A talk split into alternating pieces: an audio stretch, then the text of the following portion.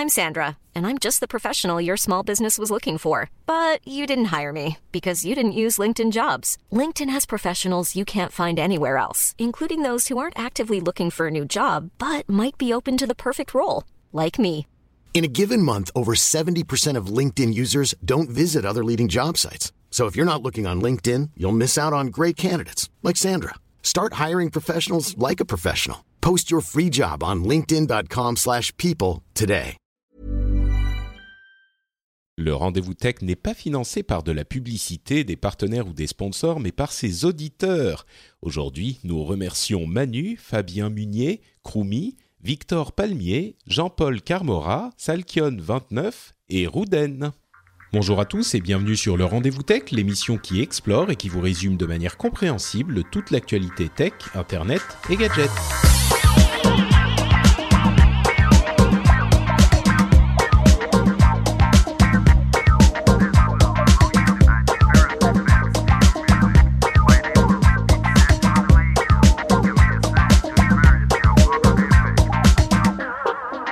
Bonjour à tous et bienvenue sur le Rendez-vous Tech, l'émission bimensuelle où on vous résume toute l'actu tech, internet et gadgets. Je suis Patrick Béja et aujourd'hui j'ai mes deux co-animateurs préférés de toute la vie du monde entier. C'est, je parle évidemment de Jérôme Kainborg. Comment vas-tu Jérôme? Eh ben écoute, ça va très bien, ça va très bien, et toi-même? Mais ça va, ça va. Euh, c'est, on a un beau programme aujourd'hui, donc je suis content. Et aussi euh, Manuel Corben-Dorn, qui est le chef de l'internet. Donc euh, voilà, on a de, de la de la haute Eh ouais. responsabilité aujourd'hui. ça va bien, Corben? Bah écoute, euh, ouais, ça roule un peu fatigué parce que pas beaucoup dormi, bébé malade, donc euh, donc euh, la nuit a été courte. Mais on va essayer d'assurer. Enfin, je vais essayer d'assurer. On va, on va essayer effectivement. Mais écoute, on a des sujets intéressants. On a euh, la vidéo sur Internet qui a une sorte de d'emballement de la concurrence qui est euh, un petit peu euh, surprenant presque. On a l'affaire PewDiePie qui bien sûr défraye la chronique qu'on va essayer de vous expliquer et de décortiquer. Euh, et puis on a des approches intéressantes de Twitter et Facebook pour essayer de régler leurs problèmes et peut-être ceux des autres aussi. Euh, et puis plein de news et rumeurs évidemment. Mais on va commencer avec euh, bah, Facebook, YouTube, Apple euh, et d'autres qui commencent à s'activer très sérieusement sur euh, la vidéo sur YouTube pour se concurrencer les uns les autres. Et j'ai l'impression, Jérôme, que à chaque fois que euh, tu es dans l'émission ou une fois sur deux, on parle de la vidéo et de Facebook et de YouTube et du, du stream. Alors toi, t'es un, un peu normal, je veux dire. que- Co- Corben est chef de l'internet, euh, moi je suis chef de la vidéo sur l'internet, quoi. Je suis le sous-chef, quoi. Euh, c'est normal.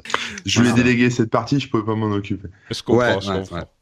Euh, bah effectivement, c'est un sujet que tu connais bien puisque tu fais une émission quotidienne. Non seulement tu as une chaîne YouTube, mais tu fais une émission quotidienne qui était sur Periscope jusqu'à il y a quelques temps.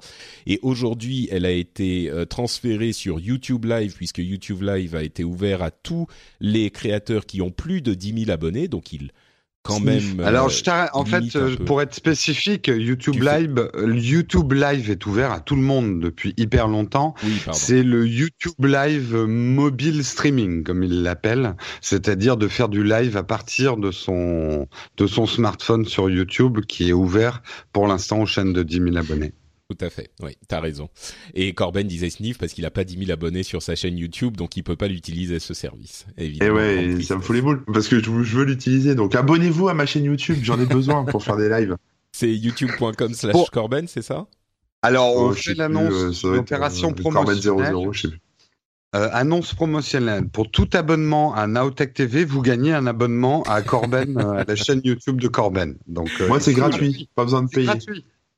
Mais euh, Corben, tu fais pas bien ton boulot. euh, c'est quoi le nom? Tu dis oh je sais plus. euh, Corben, bah fait- vas-y. Non, je sais plus, je t'avoue. euh, bah, je peux regarder, hein, mais je crois que c'est. bon, de toute façon, tu tapes euh, Manuel Dorn ou Corben, ou... on s'en fout, tu Alors. vas trouver, ou tu vas sur mon site.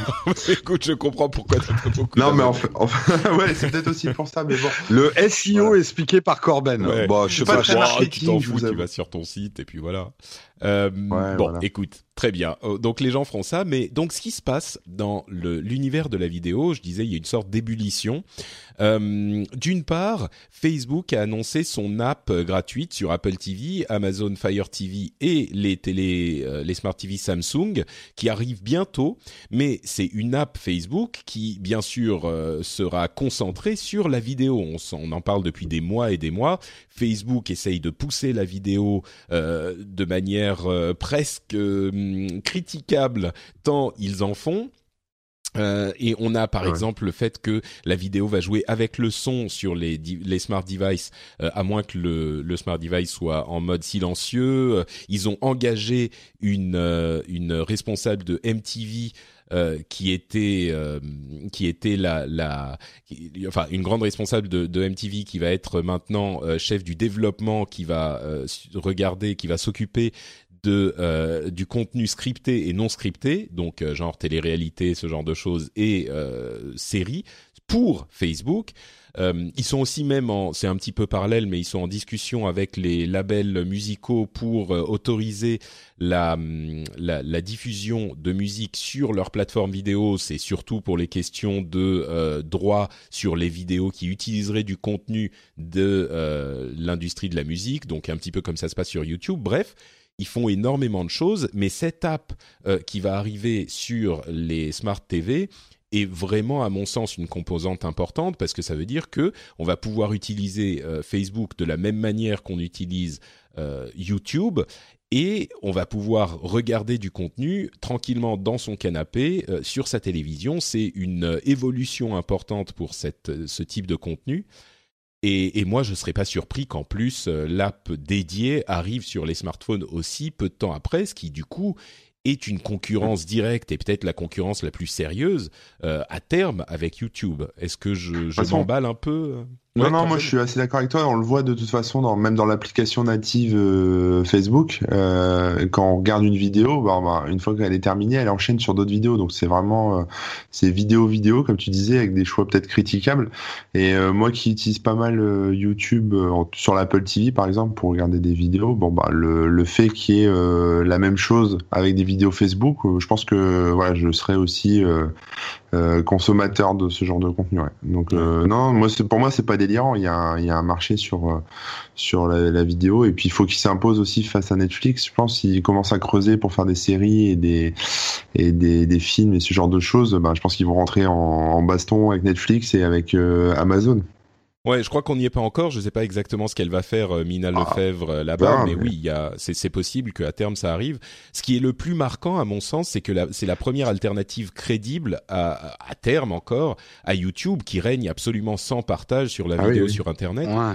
Euh, ouais, Jérôme, toi qui es ouais, ce qui, ce qu'il faut euh, déjà peut-être à, à, à l'origine, pourquoi il y a cette baston-là euh, En fait, tous ces réseaux sociaux, toutes ces grandes entreprises euh, veulent l'argent de la télé. En fait, c'est ça, c'est la baston pour récupérer l'argent de la télé, l'argent de la publicité sur la télé.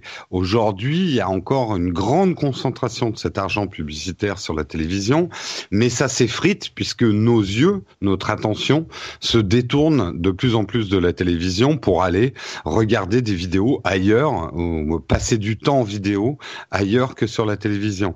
Euh, mm. faut pas négliger d'ailleurs dans ce combat euh, peut-être des outsiders, mais qui commencent à placer leurs pions aussi, comme Snapchat ou des gens comme ça, pour la retransmission de vidéos. Ce qui est intéressant dans la démarche de Facebook, c'est que là, on sent que Facebook avait fait une grosse offensive sur la vidéo, mais c'était un peu sur les vidéos d'une minute, la vidéo que tu consommes dans ta timeline, la petite vidéo buzzante, euh, ou même mm. ils étaient assez forts Facebook, enfin les gens qui produisaient du contenu vidéo sur Facebook, pour faire des vidéos sans son c'est-à-dire uniquement avec des sous-titres partout qui voilà, en fait c'était des, sous-titres qui affichaient ce qui se passait dans la vidéo de manière à ce que t'aies pas à regarder avec le ah, France Info c'est pas mal inspiré de ça pour ouais. Euh, mais d'ailleurs c'est une grosse tendance hein, je vous le dis ah dans la ça très, très bien, moi je vais m'y mettre aussi euh, à, à pro... euh, ça veut pas dire que tous mes tests auront en même temps on n'en peut plus ta voix donc euh, oh, voilà les... mais je vais je vais essayer de produire des micro tests de, de produits euh, uniquement en texte tu vois pour pour voir si ça mm. ça, ça a des résultats. Non mais même moi dans mon dans mon flux Facebook, euh, je le regarde de temps en temps maintenant et c'est beaucoup plus pratique d'avoir ça sans, tu vois, quand t'es au lit euh, avec ta femme qui, qui, qui, essaye de dormir à côté, bah oui, si t'as le texte, tu vas regarder la vidéo, si elle son, bah tu vas peut-être la, la skipper, quoi. Comme ça, tu peux réveiller ta femme en disant, hé, regarde ce qu'il a écrit. Euh, mais là, là où, euh, où ça va jouer, je pense, c'est en termes de contenu, parce qu'on voit sur YouTube, bon, avec YouTube Red, ils essayent de faire quelque chose un peu plus quali. Euh, bon, Netflix, Amazon, voilà, ils ont quand même des vrais contenus qu'ils produisent eux-mêmes. Facebook, pour l'instant, ils en sont pas là, ils produisent rien du tout. Et effectivement, les vidéos que moi je vois passer, en tout cas, c'est des vidéos un peu de merde, ou alors des vidéos qui viennent de YouTube, en fait, qui sont des, Exactement, des qui ont été volées d'ailleurs à des producteurs de contenu. Et ça, il y a une chose importante dans l'évolution. Là, Facebook va enfin mettre euh, en place un système pour contrôler les copyrights, qui est la pierre. C'est ce que Google, euh, la première chose que Google a fait quand ils ont racheté YouTube, c'est de construire euh, de manière d'ailleurs critiquable, hein, on le critique aujourd'hui, un système pour contrôler toutes les violations de copyright.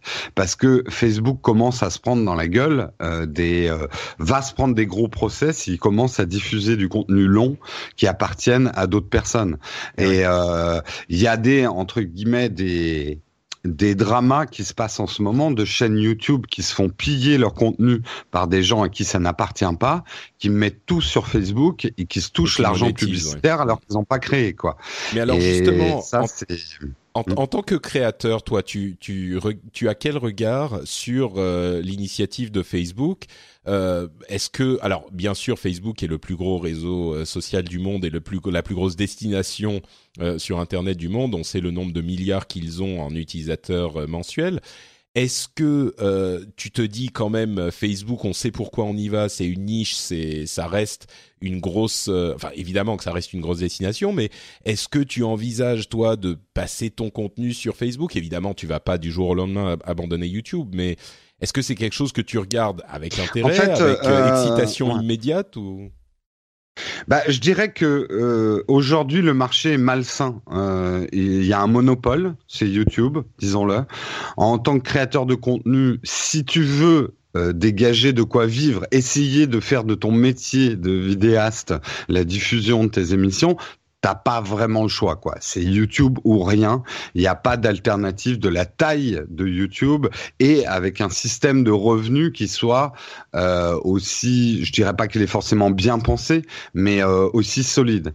Euh, donc, il est indispensable pour qu'on continue, que nous, producteurs, on ait des alternatives effectivement à YouTube pour pas avoir tous nos œufs dans le même panier. Et euh, pour avoir quelque chose, euh, une concurrence saine, euh, il faudrait trois acteurs de la diffusion vidéo sous-estimons pas non plus, même si on en rigole souvent en France, mais euh, il y, a, y a Dailymotion qui prépare son comeback, je le sais puisque Marion travaille chez Dailymotion, euh, qui prépare des choses aussi. C'est quand même le deuxième acteur de la vidéo, Dailymotion, même s'ils sont beaucoup moins forts que... Aujourd'hui avec Facebook, je suis pas sûr qu'il soit deuxième encore. Hein. Si? Euh, après, ça dépend. Tout, tout dépend de quelle vidéo on parle.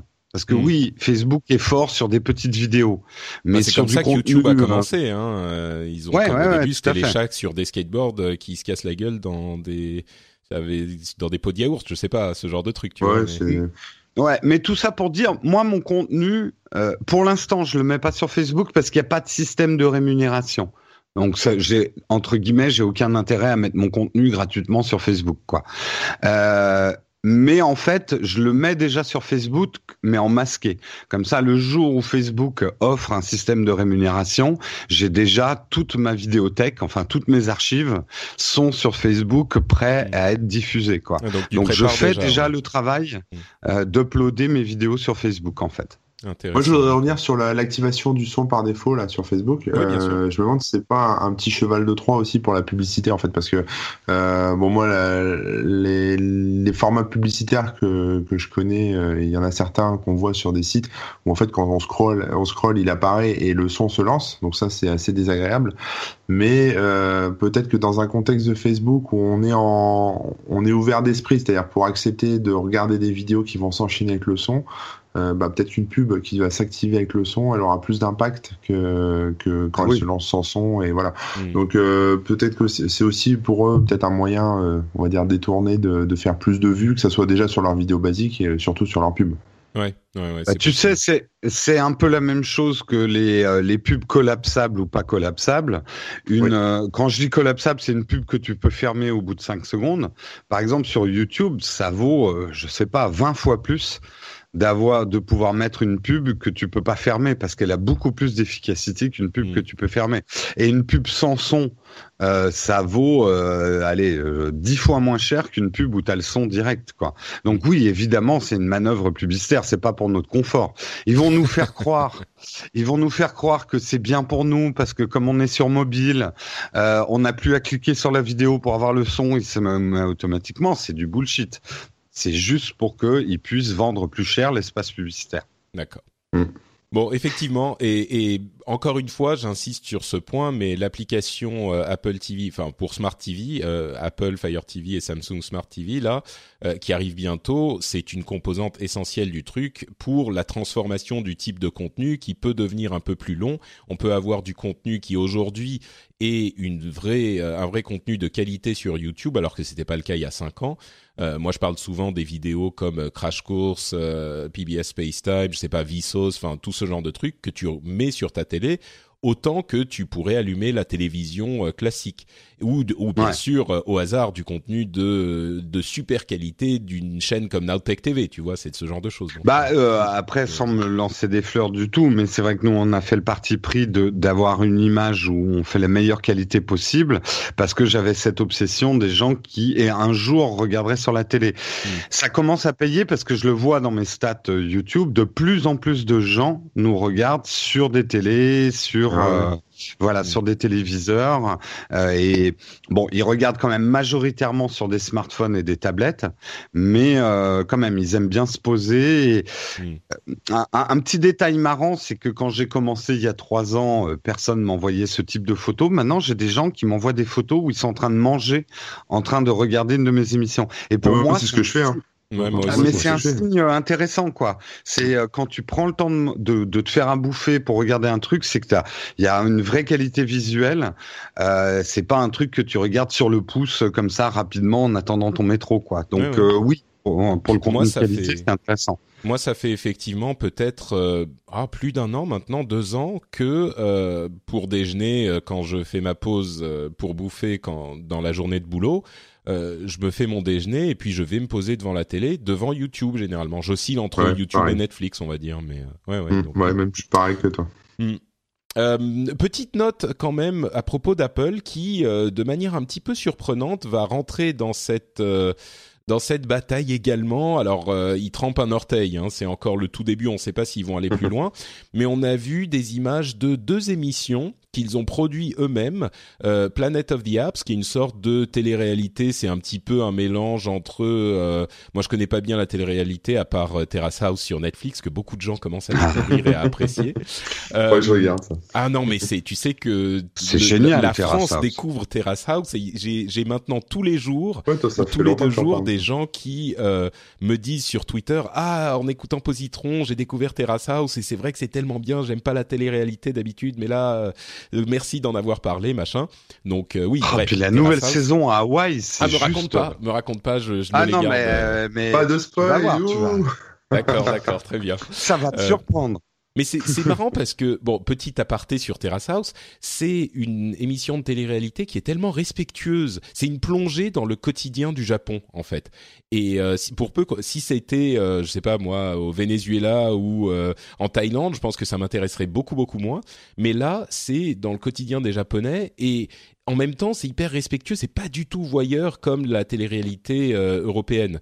Donc euh, bref, beaucoup de qualité. Ouais, je, euh, je suis pas forcément. Enfin, euh, après on terminera le débat, mais je pense que ce qu'il y a d'intéressant, moi, je déteste et j'ai jamais regardé la télé-réalité, sauf quand ça se passe dans un pays étranger, Mm. parce que de voir comment les gens vivent et la seule euh, vidéo euh, télé-réalité que j'ai regardée avant Terrace House, c'était une des premières, c'était Real World en anglais, euh, qui se passait aux États-Unis, parce que c'était pas des Français, quoi. Donc c'était intéressant. Non, c'est Euh, sûr, mais je veux dire, au- au-delà de ça, moi j'ai un intérêt pour le Japon et je pense qu'il y a beaucoup de gens en France pour qui c'est le cas aussi.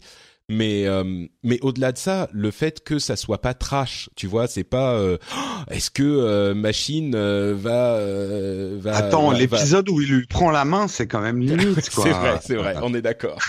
Hashtag le Japon.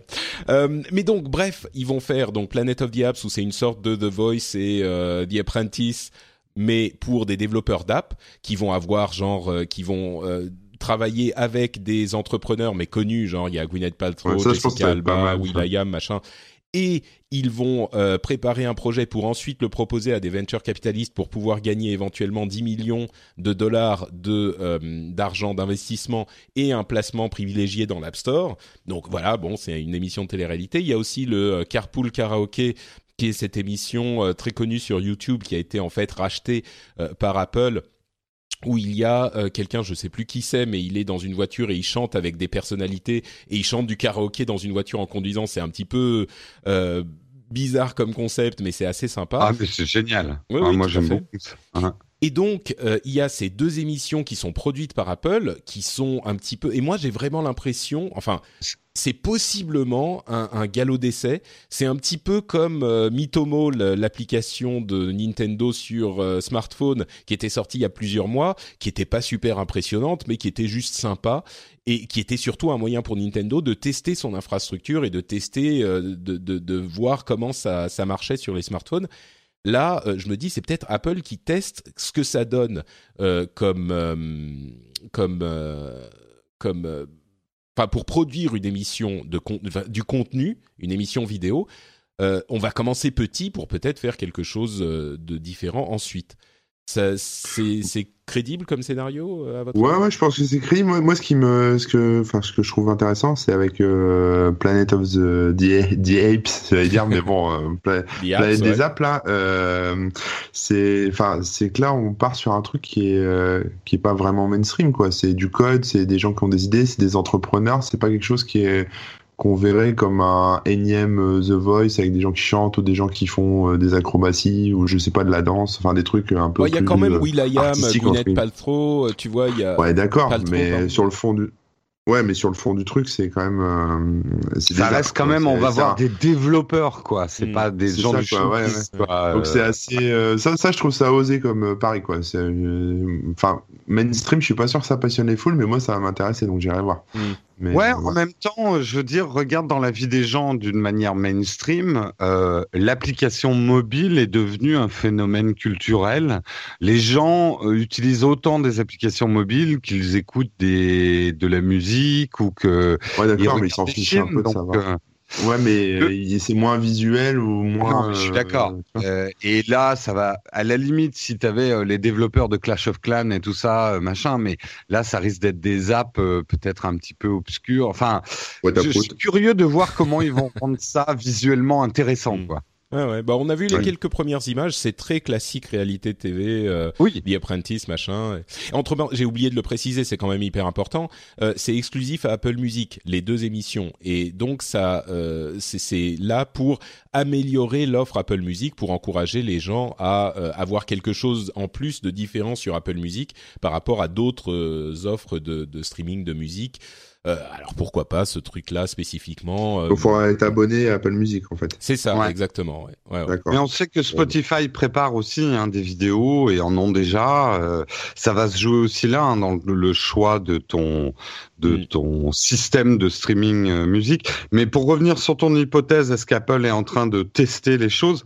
Je pense qu'un des problèmes, et on, on le connaît bien, euh, toi et moi, Patrick, un des problèmes de de Apple, c'est que ils ont été très précurseurs en diffusion de contenu avec les podcasts. euh, autrefois, il y a longtemps, Euh, mais ils ont toujours eu du mal à franchir le pas de la vidéo puisqu'ils n'offraient pas de système d'hébergement des podcasts.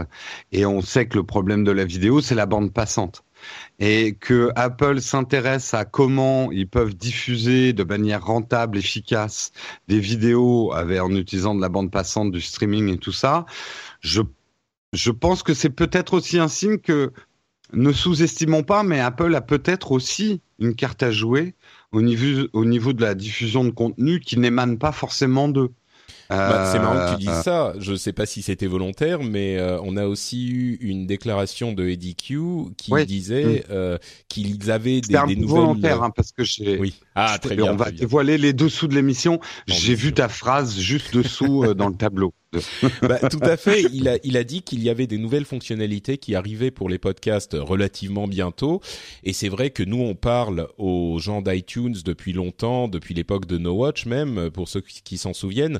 Et ils nous disent alors de quoi vous avez besoin, machin? Et donc il y a un feedback depuis longtemps. J'ai l'impression qu'ils s'en foutaient pendant longtemps. Genre ils posaient les ah, questions, mais c'était pas euh, quelque chose sur lequel ils allaient agir vraiment. Euh, mais aujourd'hui, le contenu étant essentiel dans la stratégie d'une société tech euh, de ce type-là, en tout cas, peut-être qu'ils vont euh, faire des évolutions dans ce domaine. Peut-être euh, le, le, truc auquel tout le monde pensait avant l'arrivée de Patreon et de ce type de site de crowdfunding, c'était la possibilité pour les auditeurs de donner de l'argent à des créateurs de, podcasts qu'ils appréciaient. Et comme il y a euh, des centaines de millions de cartes bleues qui sont déjà rentrées dans le système d'Apple, euh, évidemment, ça voudrait dire que tu pourrais intégrer un truc euh, dans ton podcast si les gens les écoutent par l'application podcast d'Apple, ce qui est pas gagné parce qu'elle est quand même pas inoubliable, mais il y en a quand même beaucoup. Euh, et ben il suffirait d'appuyer sur un bouton pour dire bah voilà je lui file un euro par mois ou deux euros ou cinq euros ou ce que c'est euh, et peut-être qu'Apple prendrait une partie de l'argent euh, là-dessus, peut-être qu'ils hébergeraient des trucs. Enfin, on sait pas. Et ça, c'est juste une théorie, c'est le truc Déjà, que de gens euh, mais c'est peut-être pas de ça qui, qui, qui vont. C'est peut-être pas ça qu'ils vont faire quand ils parlent de, de différentes fonctionnalités, mais ils s'y intéressent et le fait que EDQ dise ah oui, on a des trucs qui arrivent, c'est pas innocent quoi. Ils le diraient pas si ils travaillaient pas dessus. Quoi. Mm. Moi, j'avoue que, tu vois, j'ai toujours freiné des cas de fer depuis l'expérience No Watch, ne voulant pas mettre mes émissions vidéo sur iTunes parce que les frais de serveur et les frais de diffusion, on pourra en parler avec Cédric et Geeking, euh, d'un podcast en vidéo, ça te fait couler, quoi. C'est des, des sommes énormes pour payer. Euh, et que euh, Apple, si Apple proposait d'héberger tes vidéos et de prendre en charge les coûts de streaming euh, ou de téléchargement de tes vidéos, contre une là, euh, on serait beaucoup de youtubeurs à se dire bah tiens euh, peut-être qu'on devrait mettre euh, notre contenu aussi sur iTunes quoi. Mmh, carrément. Ouais. ouais. effectivement. Mais je le dis parce que beaucoup se rendent pas compte que si on met pas nos vidéos sur iTunes, c'est que ça coûte hyper cher de le faire, quoi. Mmh. Et puis c'est vrai qu'aujourd'hui, franchement, le, le, principe de la diffusion de vidéos par podcast est quand même beaucoup moins attrayant euh, depuis qu'on a du streaming un petit peu euh, disponible partout quoi même, même euh, sur un téléphone portable bon tu peux streamer une vidéo YouTube oui et non parce que euh, quand tu vois que tous les sites de streaming et YouTube le premier commencent aussi à se dire on devrait laisser les gens télécharger parce qu'il n'y a pas de l'internet partout euh, je pense que ça a encore du sens de d'avoir des endroits où tu peux télécharger les vidéos et pas les streamer quoi. Oui, oui, c'est mm. ça. Mais c'est des, ouais, des fonctionnalités quoi qui rajoutent. Ouais. C'est pas comme à l'époque où le, le podcast en vidéo c'était vraiment utile parce que tu télécharges ton truc et puis tu l'as et tu peux le regarder client, tu veux. C'est euh, pas. C'est ça. Ouais, ouais. C'était c'était beaucoup plus important à l'époque que ça ne l'est aujourd'hui. Même si je suis sûr qu'il y a des gens qui vont qui vont nous dire ah oui non mais attends une seconde moi j'ai je peux télécharger à la maison mais euh, ensuite euh, quand je suis en vadrouille. Vu, euh, juste petite parenthèse, on parle de podcast là. T'as vu Patrick sur Spotify, il y avait des podcasts maintenant? Moi, j'ai pas suivi du tout l'histoire, mais euh, oui, tu dois être au courant, je pense. Oui, oui, ça fait un moment. Il est, alors à moins que ça ait changé, ils les sélectionnent eux-mêmes. Euh, il n'y a pas de podcast ah, francophone et il n'y a pas de moyen d'en soumettre pour être présent sur Spotify malheureusement. Donc, mais peut-être que ça va ah, venir. Ah, dommage. Hmm. Hmm. Peut-être que ça. Moi, je pense. Mais mais on est déjà sur, euh, enfin moi je suis déjà sur le, le Play Store, les podcasts du Play Store. Ouais, je partout. C'est la World Company du podcast. Euh, Bon, euh, bah passons à l'affaire PewDiePie, euh, qui a fait quand même, qui a fait beaucoup de bruit ces derniers temps et ces derniers jours. Alors, je vais essayer de vous résumer tant bien que mal euh, ce qui s'est passé pour ceux qui n'ont pas suivi de très près. Euh, il y a quelques jours, il y a un article qui est euh, qui a été publié dans le Wall Street Journal disant que PewDiePie avait fait du contenu antisémite et que en conséquence Disney avait euh, annulé un contrat de euh, publicité avec PewDiePie, s'était retiré de euh, son contrat publicitaire. à la suite de ça, il y a YouTube qui a également réduit en fait les opportunités de publicité auxquelles a droit PewDiePie et annulé une série, enfin la deuxième saison de son sa série Scare PewDiePie qui est qui est euh, qui était déjà tournée et donc ils ont dit qu'ils n'allaient pas la diffuser. de, de quel contenu s'agit-il? En fait, PewDiePie, pour ceux qui ne suivent pas le personnage, je dirais que le meilleur moyen de le décrire, c'est que c'est une sorte de, clown. Et c'est je dis pas ça de manière euh, négative. Hein, il fait de la clownerie en vidéo sur Internet. C'est le plus gros YouTuber au monde. Il a 53 millions d'abonnés sur YouTube et il fait de l'humour. Euh, un petit peu potache. Euh, il regarde des, il, joue à des jeux. Il a beaucoup joué à des jeux qui faisaient peur et on le voyait euh, crier euh, hyper aigu dans, dans les vidéos. Son public, on, d'une manière générale, est plutôt jeune, on va dire, des adolescents plus que des, des personnes plus âgées. Des enfants même. Hein. Et des enfants, ouais, même effectivement. Mm. Et donc, et quand je dis c'est un clown, c'est qu'effectivement, il fait des vidéos courtes où il, euh, il fait, il fait l'imbécile, euh, il fait des grimaces. Un mélange un euh, peu entre entre Squeezie et Pierre Cross, non? Sur le Alors, sur je le connais contenu, pas, hein, je parle. Je connais Pas- pas Pierre non. Cross, mais euh, Squeezie s'est beaucoup inspiré de PewDiePie. C'est un truc qu'on lui reprochait Oui. d'ailleurs au début. euh, C'est genre ouais, t'essayes de faire comme PewDiePie. Ah, Il est peut-être comme ça, mais bon, oui, c'est un petit peu, c'est un petit peu ça. Alors, la controverse est arrivée après que euh, des, des journalistes aient constaté que dans plusieurs de ses vidéos, il est utilisé pour différentes raisons euh, de l'imagerie nazie, généralement en euh, tentant plus ou moins bien de faire euh, de l'humour. Euh, une vidéo, par exemple, il a, il voulait montrer ce qu'il était possible de faire entre guillemets sur un service qui s'appelle Fiverr, c'est-à-dire qu'on donne 5 dollars, Five, hein, à quelqu'un, généralement dans des pays en voie de développement, des pays pauvres, et ils font quelque chose pour nous. C'est le genre de truc où euh, Mm. bah, on envoie de l'argent euh, quelque part et on se s'offre les services de quelqu'un pour faire. Ça peut être un petit peu n'importe quoi. Et lui, ce qu'il essayait de dénoncer entre guillemets, c'est que on pouvait vraiment leur faire faire n'importe quoi parce qu'il leur avait demandé de tenir un signe où il était écrit euh, Death to all Jews, donc mort à tous les juifs. Et il a mis dans sa vidéo genre oh mon dieu ils l'ont fait quand même genre je suis surpris euh, je oh bon, c'est pas vrai ils l'ont fait oh, comme c'est Ouais, j'ai incroyable trouvé ça moche, moi. Mm. voilà. Alors, au-delà du fait que déjà le fait de filer 5 dollars à quelqu'un, même si c'est pour Ouais, dénoncer voilà, ouais. le truc, c'est un petit peu genre euh, tu jettes. Il y a quelqu'un qui avait fait cette comparaison. Euh, T'as une un- une personne sans abri dans la rue, euh, tu lui jettes des, des centimes par terre et tu, tu te marres en le regardant, les- essayer de les ramasser. Ouais, c'est un peu ça. ouais. Ou genre, bon, c'est pas exactement ça, je le comprends, mais il y a un petit peu de ça quand même. Alors, il a choisi de diffuser la vidéo, il a vu que il les avait diffusés, euh, qu'il qu'il l'avait fait, et c'est genre, oh mon dieu, ils le font quand même. Bref, extrêmement maladroit, euh, et il a utilisé des imageries nazies.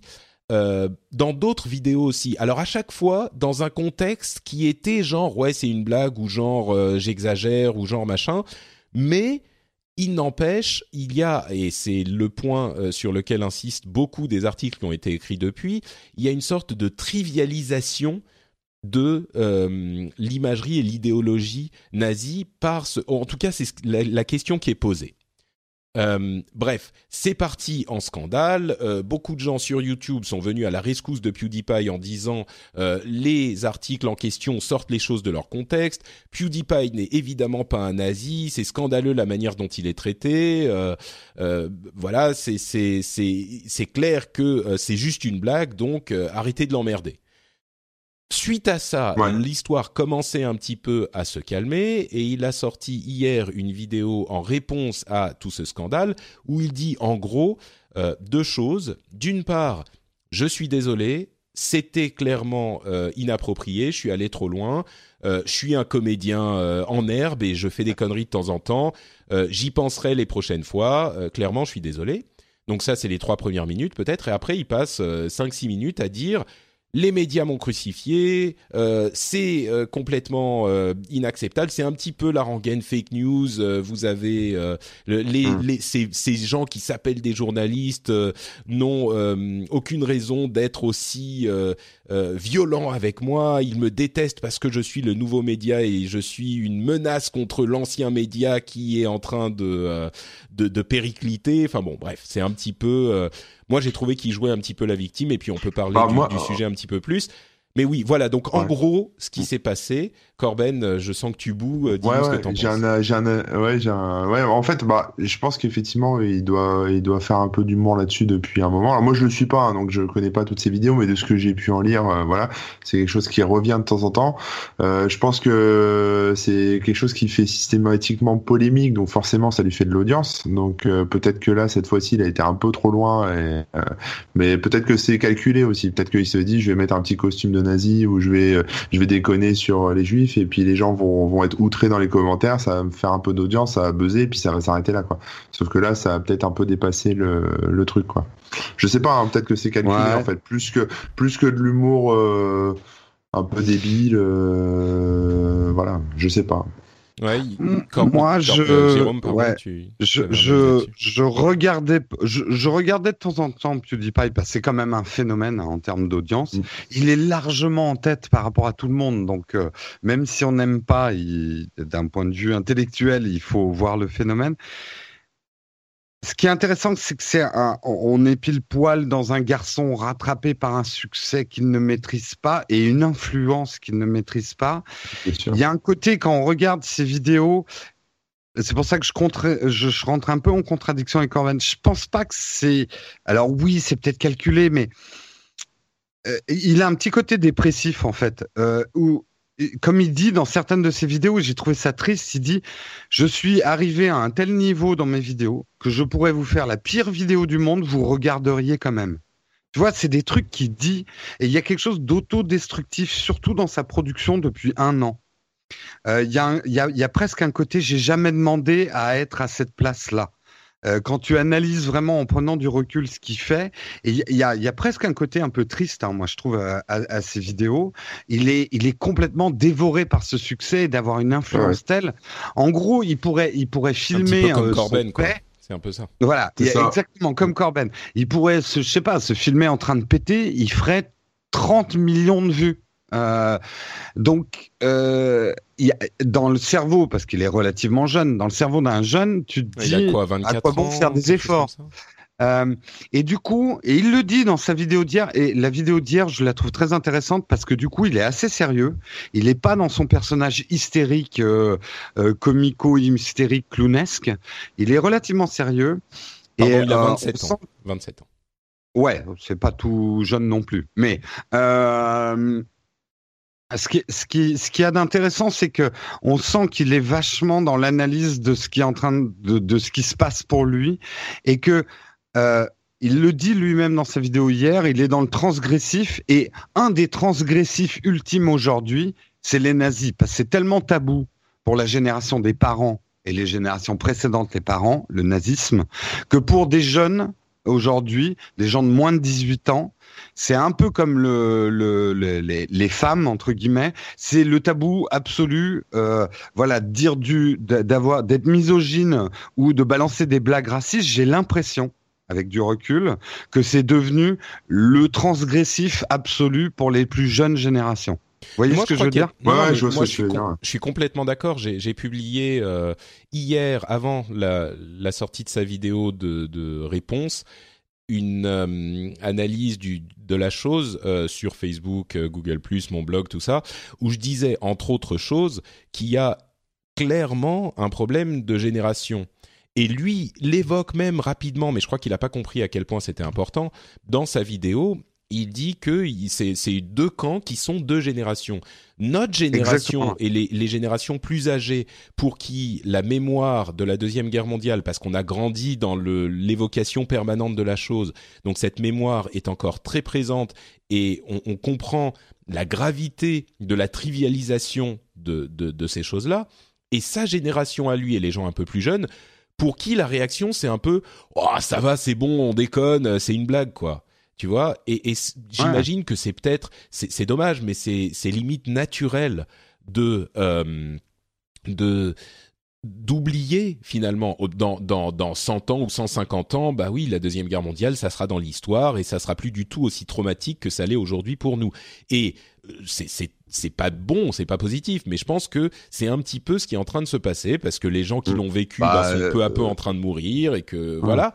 On a brûlé beaucoup de protestants en France. bon, on n'en a pas gardé la mémoire au-delà de de huit générations, on va dire, ou quelque chose comme ça, quoi.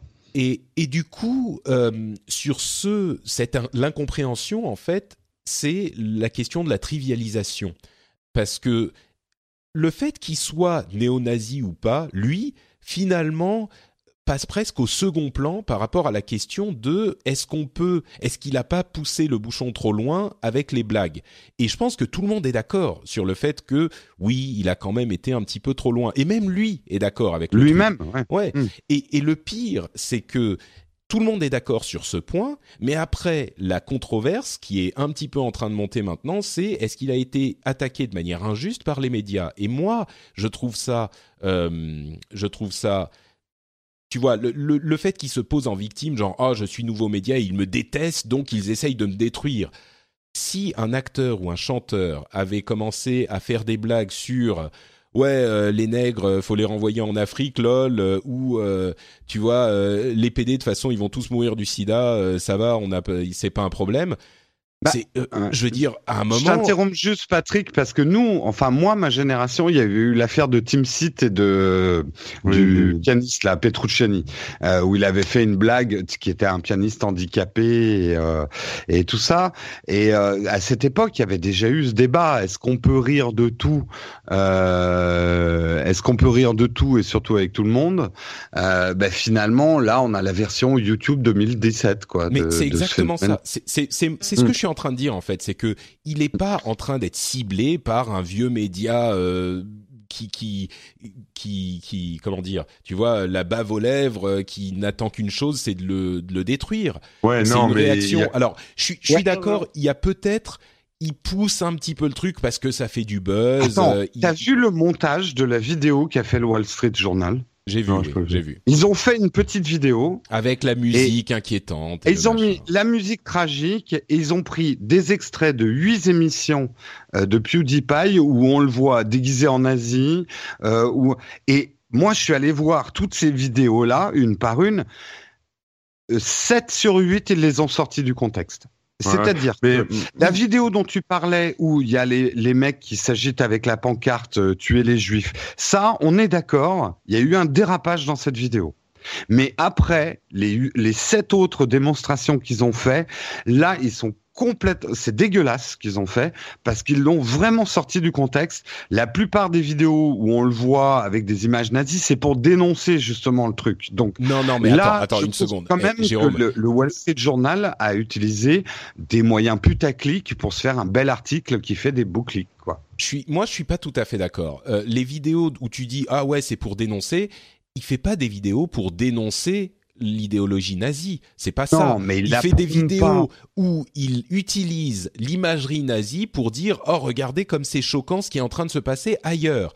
Et c'est exactement le problème, c'est que ça trivialise. les des nuls, euh, les sketchs des nuls où ils sont habillés en nazi. Enfin, tu vois, il y a un moment euh, là, effectivement, on est dans le débat de euh, est-ce qu'on peut rire de tout et de la liberté d'expression aussi. Et je trouve quand même de faire un montage hors contexte, sans mettre ce qu'il dit dans ses vidéos, juste avec des images, euh, c'est euh, là, pour le coup, on est dans le sensationnalisme et le fait que ça soit le Wall Street Journal qui l'ait fait, ça marche. Ouais, mais attends, mais c'est quand même, c'est quand même. Je vais, je vais te donner la parole après, Corben. Ce qu'ils disent, ce qu'ils disent, en gros, les YouTubers sont en train de former une sorte de front, genre, toute façon, euh, fake news, euh, vous dites n'importe quoi et ça n'a aucun sens.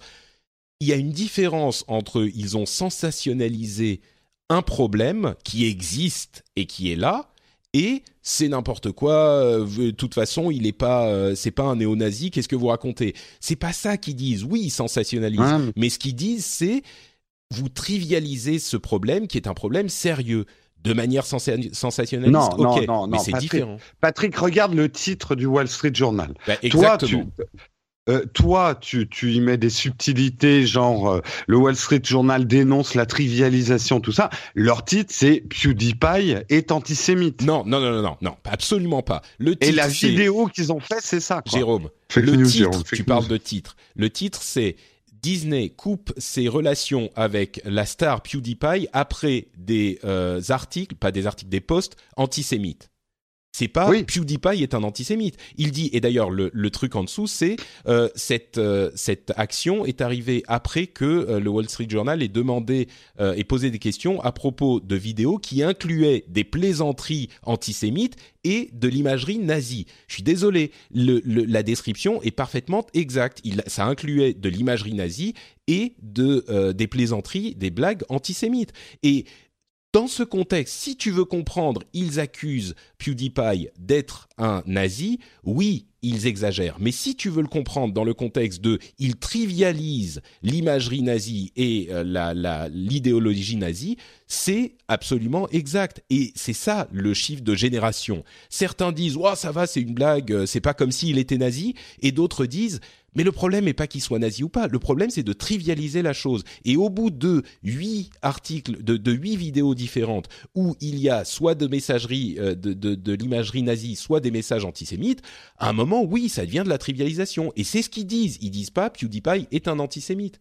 Donc euh, pour ouais, moi, j'ai pas, j'ai pas. Bon, on va moi, moi sur la, ouais, ouais, vous êtes pas sympa avec moi parce que du coup vous dérivez. pardon, pardon. Euh, non, sur, euh, moi je voulais revenir sur euh, sur euh, cette histoire, enfin sur ce qu'il a dit en gros que c'est les médias qui se lient contre lui pour l'enfoncer quoi.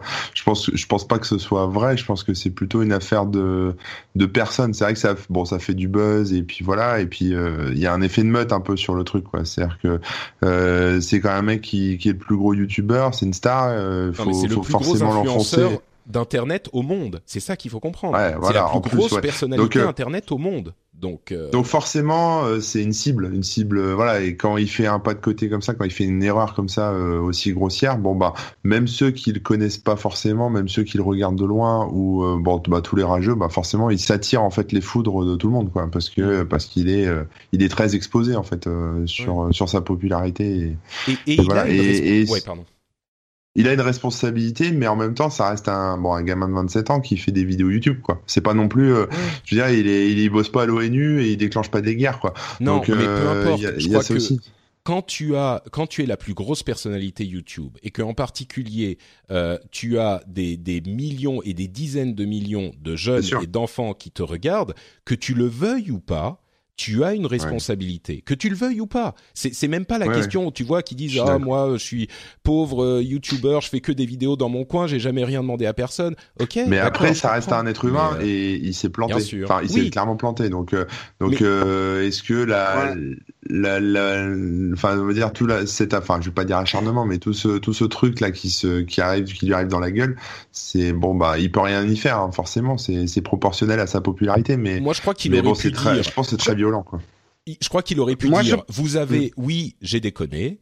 Euh, je suis allé trop loin, je suis pas un nazi euh, clairement. voilà. Hein. Oui, non, mais il a dit voilà. Il aurait pu dire ça. Il aurait pu dire, je trouve que vous avez exagéré et que vous avez sorti les choses de leur contexte euh, parce que j'avais à aucune à aucun moment l'intention de défendre l'idéologie nazie. Il y a visiblement un problème de génération. J'y ferai attention à l'avenir.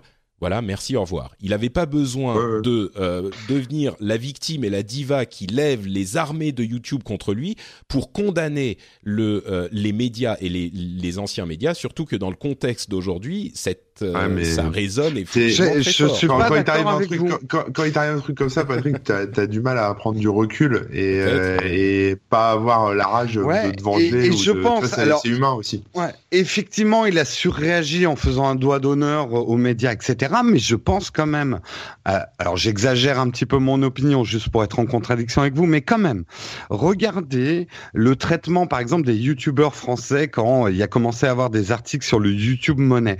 Il y a ja, je, je, je, le sens, hein, mais après c'est mon opinion. Il y a quand même un côté un petit peu revanchard et un petit peu agressif de la part des médias. On va pas dire vieux médias, c'est pas des vieux médias, mais des médias traditionnels par rapport à cette force montante et inquiétante pour eux, parce que ça touche quand même. Revenons-en finalement à, à, la base, ça touche à leur argent hein, et à leur influence. Autrefois, l'influence c'était les médias traditionnels et c'était les journaux journalistes qui faisaient l'influence. Aujourd'hui, c'est des kidam qui commencent dans leur chambre et euh, qui deviennent beaucoup plus influents qu'un Wall Street Journal quelque part. Ça, je suis d'accord. Mais, mais personne qui le regarde. Et donc, je pense quand même que les médias les médias, il y a, y a, y a j'ai l'impression, hein, à, la, à, la, lecture de certains articles par des médias traditionnels sur les phénomènes de YouTube et du web, euh, ils ont un petit côté revanchard et il y a un petit plaisir à dire, regardez, euh, ces nouveaux jeunes inconscients, aucune moralité journalistique. Euh, il y a ça euh, aussi, mais pour moi, c'est pas la majorité du truc. Quoi. Mais c'est ça le truc, c'est que oui, il y a peut-être un peu de ça, mais c'est différent de dire il y a un peu de ça et de dire les en gros, il est en train de crier fake news partout. Et dans le contexte actuel, c'est dangereux. Et euh, si n'importe qui, qui soit youtubeur, chanteur, politicien, n'importe qui avait fait euh, à, six mois ou huit mois ou un an d'intervalle euh, huit blagues avec les rentrés au bled, je suis désolé, blague ou pas, ça aurait fait un scandale. Et le fait que ça soit PewDiePie, c'est peut-être une plus grosse cible, mais c'est quand même scandale. Enfin, je veux dire, le scandale est pas uniquement du fait que euh, les médias le détestent, quoi. Euh, moi, euh, il le reconnaît lui, et moi, c'est pas défendable, notamment la blague qu'il a faite avec la pancarte. Ça, elle n'est pas défendable, et il le dit lui-même. Je continue à dire que d'être allé fouiller. Non, mais le fait d'être allé fouiller dans ces vidéos pour en extraire des images. Est-ce que tu as vu les vidéos où, dont ils ont extrait les images pour faire leur montage vidéo, le Wall Street Journal? J'ai eh vu ben, celle où il est habillé, J'ai vu celle où il est habillé en Asie et où il. Euh, oui, mais euh, va voir cette vidéo parce que c'est pas justement. Il est, il est dans un sketch où il critique YouTube et il dit euh, YouTube est devenu totalitaire et donc il, il sketch en fait le fait que YouTube est devenu totalitaire. Il est pas du tout en train de porter un costume nazi pour regarder des images nazies. Et On le a eu des discussions avec quand il y a eu Dieu donné. Hein c'était un peu, un peu dans le style. Hein. Je, même si je pense que, je crois que, je crois que c'est une... que... non, mais c'est, c'est, il y a beaucoup plus de calcul à mon avis. C'est ça. Euh, oui, bien sûr, mais il y, y, avait quand même ça un peu ces discussions. Est-ce que c'est de l'humour? Est-ce qu'il est vraiment euh, antisémite? Est-ce que si Est-ce que ça Tu vois? Et là, c'est un peu la même chose. Les gens sont dans le flou en fait. Moi, je conseille à tout le monde d'aller voir les vidéos qui sont euh, euh qu'ils ont utilisé pour faire leur montage, le Wall Street Journal de leurs vidéos. Et là, je trouve qu'il y a un dérapage. Il y a eu un dérapage de PewDiePie, mais il y a un gros dérapage journalistique, à mon avis. Mmh. Écoute, je te laisse le, le mot de la fin sur ce sujet. On a, je pense, tous dit ce qu'on voulait dire, n'est-ce pas? Ok. Euh, ouais. Très bien. Euh, bah pour la suite, c'est Twitter et Facebook en particulier euh, qui ont fait deux, enfin qui, qui ont deux approches différentes euh, pour essayer de régler les problèmes qu'ils qu'ils ont sur leurs plateformes respectives. Et je trouve que ces deux approches sont euh, très intéressantes par leur contraste, en fait. Twitter, vous savez qu'il y a un gros problème de harcèlement et euh, ils n'ont jamais vraiment réussi à le, résoudre. Ils ont annoncé différentes mesures, euh, dont certaines. Alors, je vais en donner deux. La première, c'est que ils vont euh, avoir un algorithme qui va essayer de ne pas faire apparaître sur euh, votre timeline les contenus qui seront les plus euh, dérangeants. Donc, de manière à ce que vous ne soyez pas exposé au harcèlement qu'on peut vous, vous destiner. Alors, il y a différents moyens de régler la chose. Hein, ça va être leur, la manière dont leur algorithme fonctionne. L'autre chose, c'est qu'ils vont essayer de faire en sorte que les personnes qui sont bannies du service ne peuvent pas y revenir en utilisant un autre euh, compte. Alors ça, il y a un gros point d'interrogation technique sur la manière dont ils vont le faire. Euh, ils vont pas détailler la chose parce qu'ils veulent pas justement qu'on puisse passer outre leur euh, euh, moyen de détection. Mais en théorie, alors évidemment, je me doute bien qu'il y aura beaucoup de monde qui réussira à passer outre, mais si ça réduit, on va dire, de 50, 60, 70% le fait que quand tu bannis quelqu'un, bah, il suffit qu'il aille recréer un autre euh, compte et continue à te harceler, bah, ça aidera quand même un petit peu. Donc ça, c'est le côté Facebook, euh, pardon, le côté Twitter, ils vont vraiment essayer de... Euh, cacher et empêcher le harcèlement, mais en restant aussi ouvert que possible. Zuckerberg, du côté de Facebook, a écrit une sorte de manifeste assez étrange et à la fois euh, engagé euh, on parlait du fait qu'il pouvait peut-être penser à devenir candidat pour la, Maison Blanche dans quelques années. Là, ça ressemble un petit peu à des promesses de campagne presque, mais c'est quand même extrêmement cohérent pour Facebook. Il, il, bah, je disais, c'est engagé, c'est vraiment ça. C'est-à-dire qu'il dit, on va essayer de faire en sorte que Facebook soit un, un endroit meilleur mais vraiment au sens moral, quoi, bon et mauvais, mais un endroit meilleur pour la communauté internationale et d'encourager la construction et la, euh, le renforcement des liens de cette communauté globale, de cette communauté internationale euh, que nous, nous avons créée et dont nous faisons tous partie. Et il n'est pas très concret dans les mesures qu'ils vont implémenter, c'est presque une note d'intention.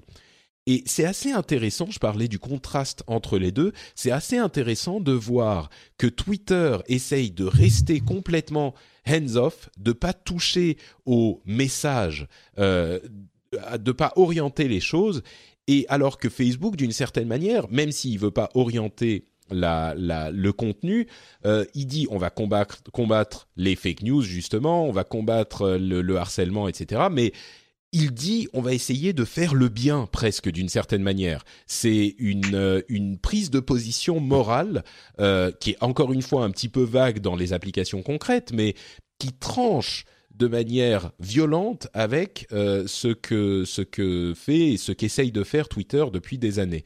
Et moi, je me demande si à un moment il va pas falloir que Twitter prenne position plutôt que d'essayer de rester en dehors de toute la, la, controverse, tu vois, en disant nous on touche à rien, on n'est qu'un moyen euh, de, de, communication. Mais hum, bon, ça c'est encore peut-être un autre débat. Mais je ne sais pas si ça vous a marqué vous ce, ce contraste ou ce que vous pensez de cette euh, de ce manifeste de Mark Zuckerberg qui est un petit peu euh, inhabituel, on va dire, pour ce type de, de personnalité? Ah, moi, je, moi, je l'ai pas vu le manifeste, mais euh, mais bon, euh, c'est clair que Zuckerberg là, enfin depuis longtemps, Facebook censure un peu un peu tout et n'importe quoi, et, effectivement, Facebook, ça a une force. Attends, censure un peu tout et n'importe quoi. ils ils essayent de censurer des choses qui leur paraissent moralement inappropriées. Ensuite, le problème, pour des Américains dans un contexte. Euh, assez, euh, assez prude, assez oui, prude. Oui, non, mais ça, c'est. Excuse-moi, je t'ai interrompu, mais c'est c'est un petit peu euh, disingenuous. C'est un petit peu euh, euh, hors contexte justement de, de, dire ça parce que la morale américaine effectivement parfois elle nous convient pas et ça a mené à des censures de grandes photos d'art ou d'œuvres d'art même. Mais on est les premiers à, à être outrés du fait qu'ils ne censurent pas justement des trucs comme euh, de, de l'imagerie nazie alors que notre morale euh, là demanderait à ce qu'on les censure mais qu'aux États-Unis ou en How would you like to look 5 years younger? In a clinical study, people that had volume added with Juvederm Voluma XC in the cheeks perceived themselves as looking 5 years younger at 6 months after treatment. Look younger, feel like you. Add volume for lift and contour in the cheeks with Juvederm Voluma XC. Reverse signs of aging by adding volume to smooth laugh lines with Juvederm Volure XC. For important safety information and to find a licensed specialist, visit juvederm.com. That's J U V E D E R M.com. Not for people with severe allergic reactions, allergies to lidocaine, or the proteins used in Juvederm. Common side effects include injection site redness, swelling, pain, tenderness, firmness, lumps, bumps, bruising, discoloration, or itching. There's a risk of unintentional injection into a blood vessel, which can cause vision abnormalities, blindness, stroke, temporary scabs, or scarring. Talk to a licensed specialist to find out if it's right for you. Ryan Reynolds here from Mint Mobile. With the price of just about everything going up during inflation, we thought we'd bring our prices down. So to help us, we brought in a reverse auctioneer, which is apparently a thing. Mint Mobile unlimited premium wireless. Ready to get 30, 30, bit to get 30, bit to get 20, 20, 20, bit to get 20, 20, bit to get 15, 15, 15, 15 just 15 bucks a month. So, Give it a try at mintmobile.com/switch. slash $45 up front for 3 months plus taxes and fees. Promo rate for new customers for limited time. Unlimited more than 40 gigabytes per month slows. Full terms at mintmobile.com. Angleterre, la, euh, la liberté de parole va tellement loin que on peut admettre justement des choses qui nous offenseraient à nous. Donc c'est pas qu'ils censurent tout et n'importe quoi. C'est qu'ils censurent selon leur prisme, euh, voilà, leur, prisme d'américain. Ce, qui est différent. Ce qui est différent. Ouais, ouais, c'est différent, c'est différent. Et mais bon, ça fait longtemps que c'est différent parce que, nous, on voudrait, nous, on voudrait qu'ils censurent des trucs chez nous aussi et qui ne correspondent pas à leur morale à eux. Tu vois, l'imagerie nazie. Nous, on voudrait qu'ils censurent. Donc dire, oh là là, vous avez censuré un truc, c'est pas toute l'histoire. C'est que nous aussi, parfois, on dit, mais allez-y, censurez. Qu'est-ce que vous foutez? Pourquoi vous avez pas encore supprimé ce truc alors que c'est toujours l'éternel, l'éternel débat. C'est, euh, c'est après, euh, est-ce que la censure va pas aller trop loin, quoi? Est-ce que parce que là, il parle des fake news, etc. Alors c'est très bien, hein, effectivement, euh, masquer des, des, fake news, ok.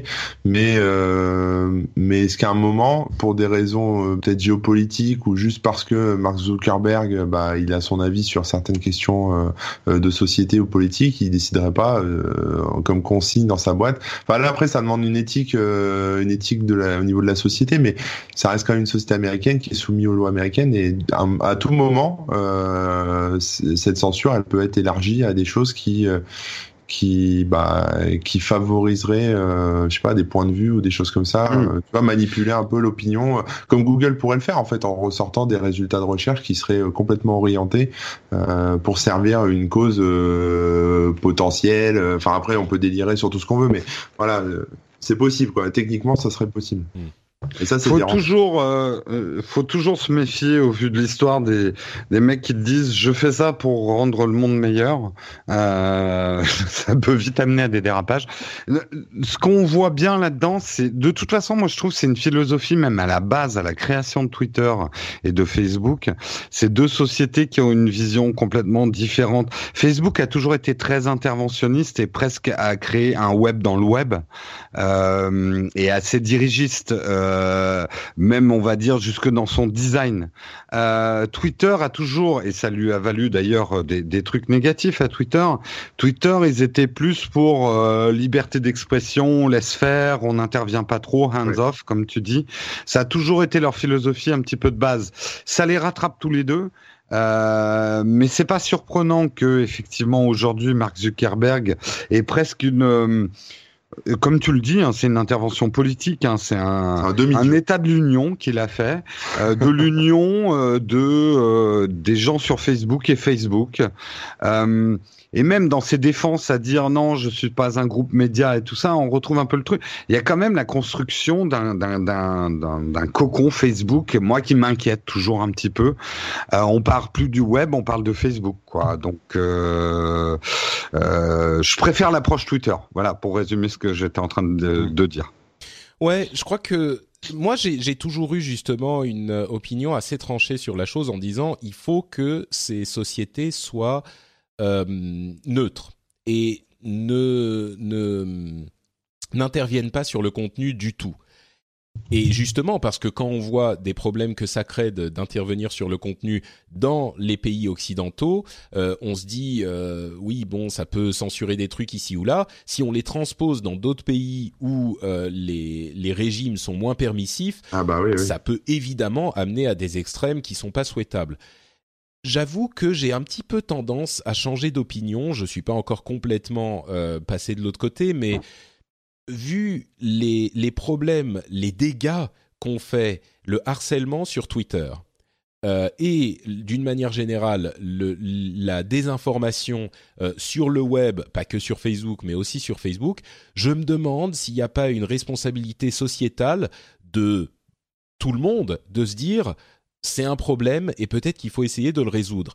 Et je pense que c'est un petit peu mélanger deux choses différentes de se dire ils peuvent influencer les euh, les, les les opinions parce que oui, c'est vrai, et il faut beaucoup de responsabilité dans, dans, dans le cas de toutes ces grosses sociétés quand ils manipulent leurs algorithmes, euh, parce qu'il ne faut pas justement qu'on influence les opinions. Mais il y a une, une ligne qui est, comme souvent pour ces lignes, difficile à définir, mais dont on sait quand on l'a dépassée. Et cette ligne, c'est euh, la ligne de la désinformation. Et il y a quand un, des effets secondaires du fait de se dire on touche à rien, c'est que ça permet justement la libre circulation de la désinformation. Et ça, c'est néfaste pour la société en général. Tu vois, c'est c'est on, ça devient un petit peu. Euh, oui, mais il y a d'autres moyens. Ouais, vas-y, Il y a d'autres moyens que de s'en remettre entièrement à Facebook. Tu peux, tu peux mettre en place un système de notation avec les gens, enfin qui. Bah, c'est exactement ce que fait Facebook. Hein. Facebook, bah, tu vois, ils sont. Pas, hein. Ah mais si, leur système pour combattre les fake news, c'est qu'ils ont demandé aux, à des organisations externes de noter les. Ah bah c'est même ça a été le cas en, en France euh, avec euh, Le Monde et plusieurs autres organisations justement. Ah oui, mais moi j'appelle pas ça des organisations neutres. Hein. Enfin, tu vois, c'est le truc, c'est ça, c'est que euh, bon, on l'a vu avec les avec le, le, plugin du Monde euh, au niveau des décodex. je sais pas si vous avez suivi ça, le, le plugin qui te dit si c'est de la fake news ou pas. Bon bah c'est très bien, mais c'est juste reporter encore le problème quoi dans, dans les mains de d'autres gens. Euh, et là les gens c'est des journalistes. Non mais Corben, à un moment, tu sais il y a, y a un gros souci entre la France et la Scandinavie, que je regarde maintenant de très près depuis quelque temps. Entre le reste du monde et la Scandinavie. Dans le reste du monde, qui fait froid. On, a tendance à pousser les atermoiements philosophiques jusqu'au bord du précipice. C'est-à-dire que non mais non mais c'est vrai. De côté, on agit et on règle le problème. Non, c'est pas ça. C'est que à un moment en Scandinavie, on a une philosophie et c'est peut-être on en parle parfois ailleurs. On a une philosophie où on se dit euh, il y a un problème qu'il faut régler à un moment. Et quand l'alternative entre régler le problème de manière imparfaite et ne pas le régler devient trop dangereuse, bah peut-être qu'il faut le régler. Et sur cette question de Facebook, qui la manière dont ils vont gérer les fake news. Alors il y a aussi des, organisations complètement neutres, mais effectivement il y a des organisations journalistiques qui ont un, un biais. Mais je crois qu'on a, on, on, on, si on peut plus faire confiance aux journalistes non plus. Franchement, en France, on a des journalistes et on le voit avec les affaires aujourd'hui qui sont, qui, qui, rentrent dans le tas, quoi. Tu vois. Et oui, bien sûr. Et donc, il y en a pas beaucoup, il y en a. Oui, mais il y en a. Et là, le fait que Facebook, parce qu'on a beaucoup dit, et, on parle, euh, on revient à la question de Facebook spécifiquement. Il y a des gens qui disaient, hum. ah, mais c'est Facebook qui se dédouane. Mais c'est exactement le problème. On veut pas que Facebook soit responsable de tout ça. On veut pas donner à Facebook euh, la responsabilité de dire, de décider ce qui est fake news ou pas. Donc ils n'ont pas d'autre choix que de donner euh, le système de notation à des organisations externes des journalistes réputés, euh, des organisations neutres de fact-checking vraiment claires, et, là, c'est une solution qui est meilleure que le fait de laisser courir les fake Bien sûr, ouais, bah, d'accord. Non, mais tu vois, je savais pas ça en fait, parce que j'ai pas eu le temps de lire tous tes 50 000 articles, donc j'en ai lu quelques-uns, mais tout ça j'ai pas lu. Euh, et, effectivement, bon là, là, c'est une solution qui me convient, si tu veux. Mais euh, voilà, mais euh, de toute façon, c'est même si on met de côté cette, ces histoires de fake news qui, euh, bon, apparemment de ce que tu me dis, euh, sont, ça a été réfléchi. Euh, c'est pas encore réglé. Hein, je... Non, non, mais bon, ça a été réfléchi et je rejoins Jérôme en fait sur le cocon Facebook. C'est, mais ça, on a pareil Google, c'est que c'est un problème plus général, c'est-à-dire qu'on n'a pas d'alternative, enfin on n'a pas d'alternative. En tout cas, tout, tout, est concentré sur ces plateformes. Et le problème, c'est que mm. bah, forcément, ça, ça oriente euh, à la fois euh, le contenu qu'on voit, parce que bon, vous avez dû lire la même étude que moi là-dessus, mais on est tous dans des bulles en fonction des amis qu'on a, de, de ce qu'on lit, de nos centres d'intérêt. Donc on est dans des bulles et on connaît que ce qu'on connaît déjà. En fait, on, on voit que ce qu'on connaît déjà. Donc ça, c'est déjà un premier problème. Et en plus, le fait que ça soit tout concentré sur la même plateforme, euh, bah, c'est toujours un risque en fait parce que le jour où Facebook décide euh, soit parce que euh, ils en prennent la, décision eux-mêmes euh, de je sais pas par exemple de censurer on peut prendre un truc hein, mais de censurer toutes les photos de clowns ou ou de Donald Trump qui décide que Facebook doit censurer toutes les photos de clowns. Bon je prends un truc un peu ridicule hein, pour montrer mais oh ça peut arriver eh ben demain, peut-être que les enfants qui vont euh, naître et utiliser Facebook et que Facebook parce qu'ils iront pas sur d'autres médias, ils iront pas sur d'autres plateformes de réseaux sociaux et voilà, bah ils sauront pas ce que c'est qu'un clown quoi. Voilà, c'est là j'exagère un peu, je prends des exemples à con, mais ouais. je comprends je comprends les raisonnements par l'absurde, mais les raisonnements par l'absurde c'est bien quand on a le, le quand on n'a pas un problème immédiat à régler, tu vois. Là, qu'est-ce qu'on fait? Aujourd'hui, tout de suite On a un problème qui est réel euh, et qui qui faut régler. Ah non mais ça ouais non mais sur, on va laisser les Scandinaves faire une loi et puis on la prendra. Euh, sur, le court terme, je suis d'accord avec toi Patrick, mais sur le long terme, je pense qu'il faut quand même euh, faut que, réfléchir. que l'Europe, les Scandinaves, la France, les politiques et nous même les citoyens on réfléchisse à mettre en place des, enfin, de la diversité tout simplement en fait dans les contenus, dans les dans mm. la richesse en fait en termes de plateforme et en termes de médias. C'est tout. Hein. Bah, c'est intéressant. C'est intéressant parce que justement, on reste dans la tech. Tim Cook a fait une déclaration où il disait que les fake news justement euh, tuaient l'esprit des gens. Il a dit "It's killing people's minds". Et je pense qu'il a, il est pas si loin de la vérité. Et ce qu'il dit, c'est qu'il faudrait euh, des des campagnes de sensibilisation, de l'éducation à l'école, des outils tech euh, spécifiques pour combattre ce problème. Et je crois qu'effectivement, sur le plus long terme, euh, il y a une nouvelle problématique qu'on a constatée, qui a été introduite par la facilité de communication. Et je pense qu'il faut effectivement euh, que les gouvernements prennent un petit peu la chose aussi en main à moyen et long terme et qu'on éduque le public aux problèmes que ça peut poser. Je pense qu'il y a, même si j'ai défendu les médias, pendant toute cette émission, il y a aussi une remise en question des médias et de leur rôle qui est importante à prendre. Je pense qu'en France, on est mieux loti qu'ailleurs, mais on voit même ailleurs que c'est en train de euh, se mettre en place. Et, oui, Tim Cook, par exemple, dit... Euh, il y a aussi un problème d'éducation, à vérifier les sources, Exactement. Euh, comparer plusieurs choses. Enfin voilà. Moi, c'est un truc que j'ai dit dans mon émission du matin sur ces articles-là. Je crois que dans le futur, dans l'éducation des enfants et même nous, on doit tous devenir quelque part des journalistes. Euh, c'est-à-dire réfléchir à ce qu'on lit, croiser nos sources, enfin, ce que devrait être un bon journaliste à la base. Euh, c'est à nous aussi, euh, consommateurs, de pas être des cerveaux disponibles lobotomisés et euh, de croire un truc uniquement parce qu'on l'a lu sur Internet. C'est comme euh, nos les gens qui croient ce qu'ils voient sur une photo parce que ils, connaissent pas Photoshop. ce que je veux dire, c'est qu'aujourd'hui, on sait qu'il y a des fake news. L'information, au moins, elle est remontée c'est à nous, dans l'éducation des enfants, et à nous-mêmes aussi. On a un rôle là-dedans. Bien sûr que Facebook a un rôle, Twitter a un rôle, les politiques ont un rôle, mais nous aussi, en tant que lecteurs, en tant que visionneurs, euh, bah, il faut, faut qu'on reste, qu'on applique un scepticisme à, à ce qu'on lit, un scepticisme sain, euh, de se dire, tiens, ça, bon, je vais peut-être aller lire ailleurs pour voir ce qu'ils en pensent, quoi. Mmh. Essayer de. Très bien dit. Voilà bien dit. et bah, c'est vrai que on, a, je pense qu'on a effectivement tous besoin de devenir un petit peu des journalistes, c'est vrai, parce que on est tous exposés à, à ces sources. Et oui, bah, on est d'accord. Euh, une dernière information, vraiment, c'est tous les grands patrons de la tech euh, qui commencent à s'intéresser à ces problèmes. Euh, Brad Smith, le président de Microsoft, a demandé l'institution d'une convention de Genève numérique pour éviter le hacking et le, le le crime cybercrime, le crime cybernétique, non, le cybercrime, enfin le, le crime numérique.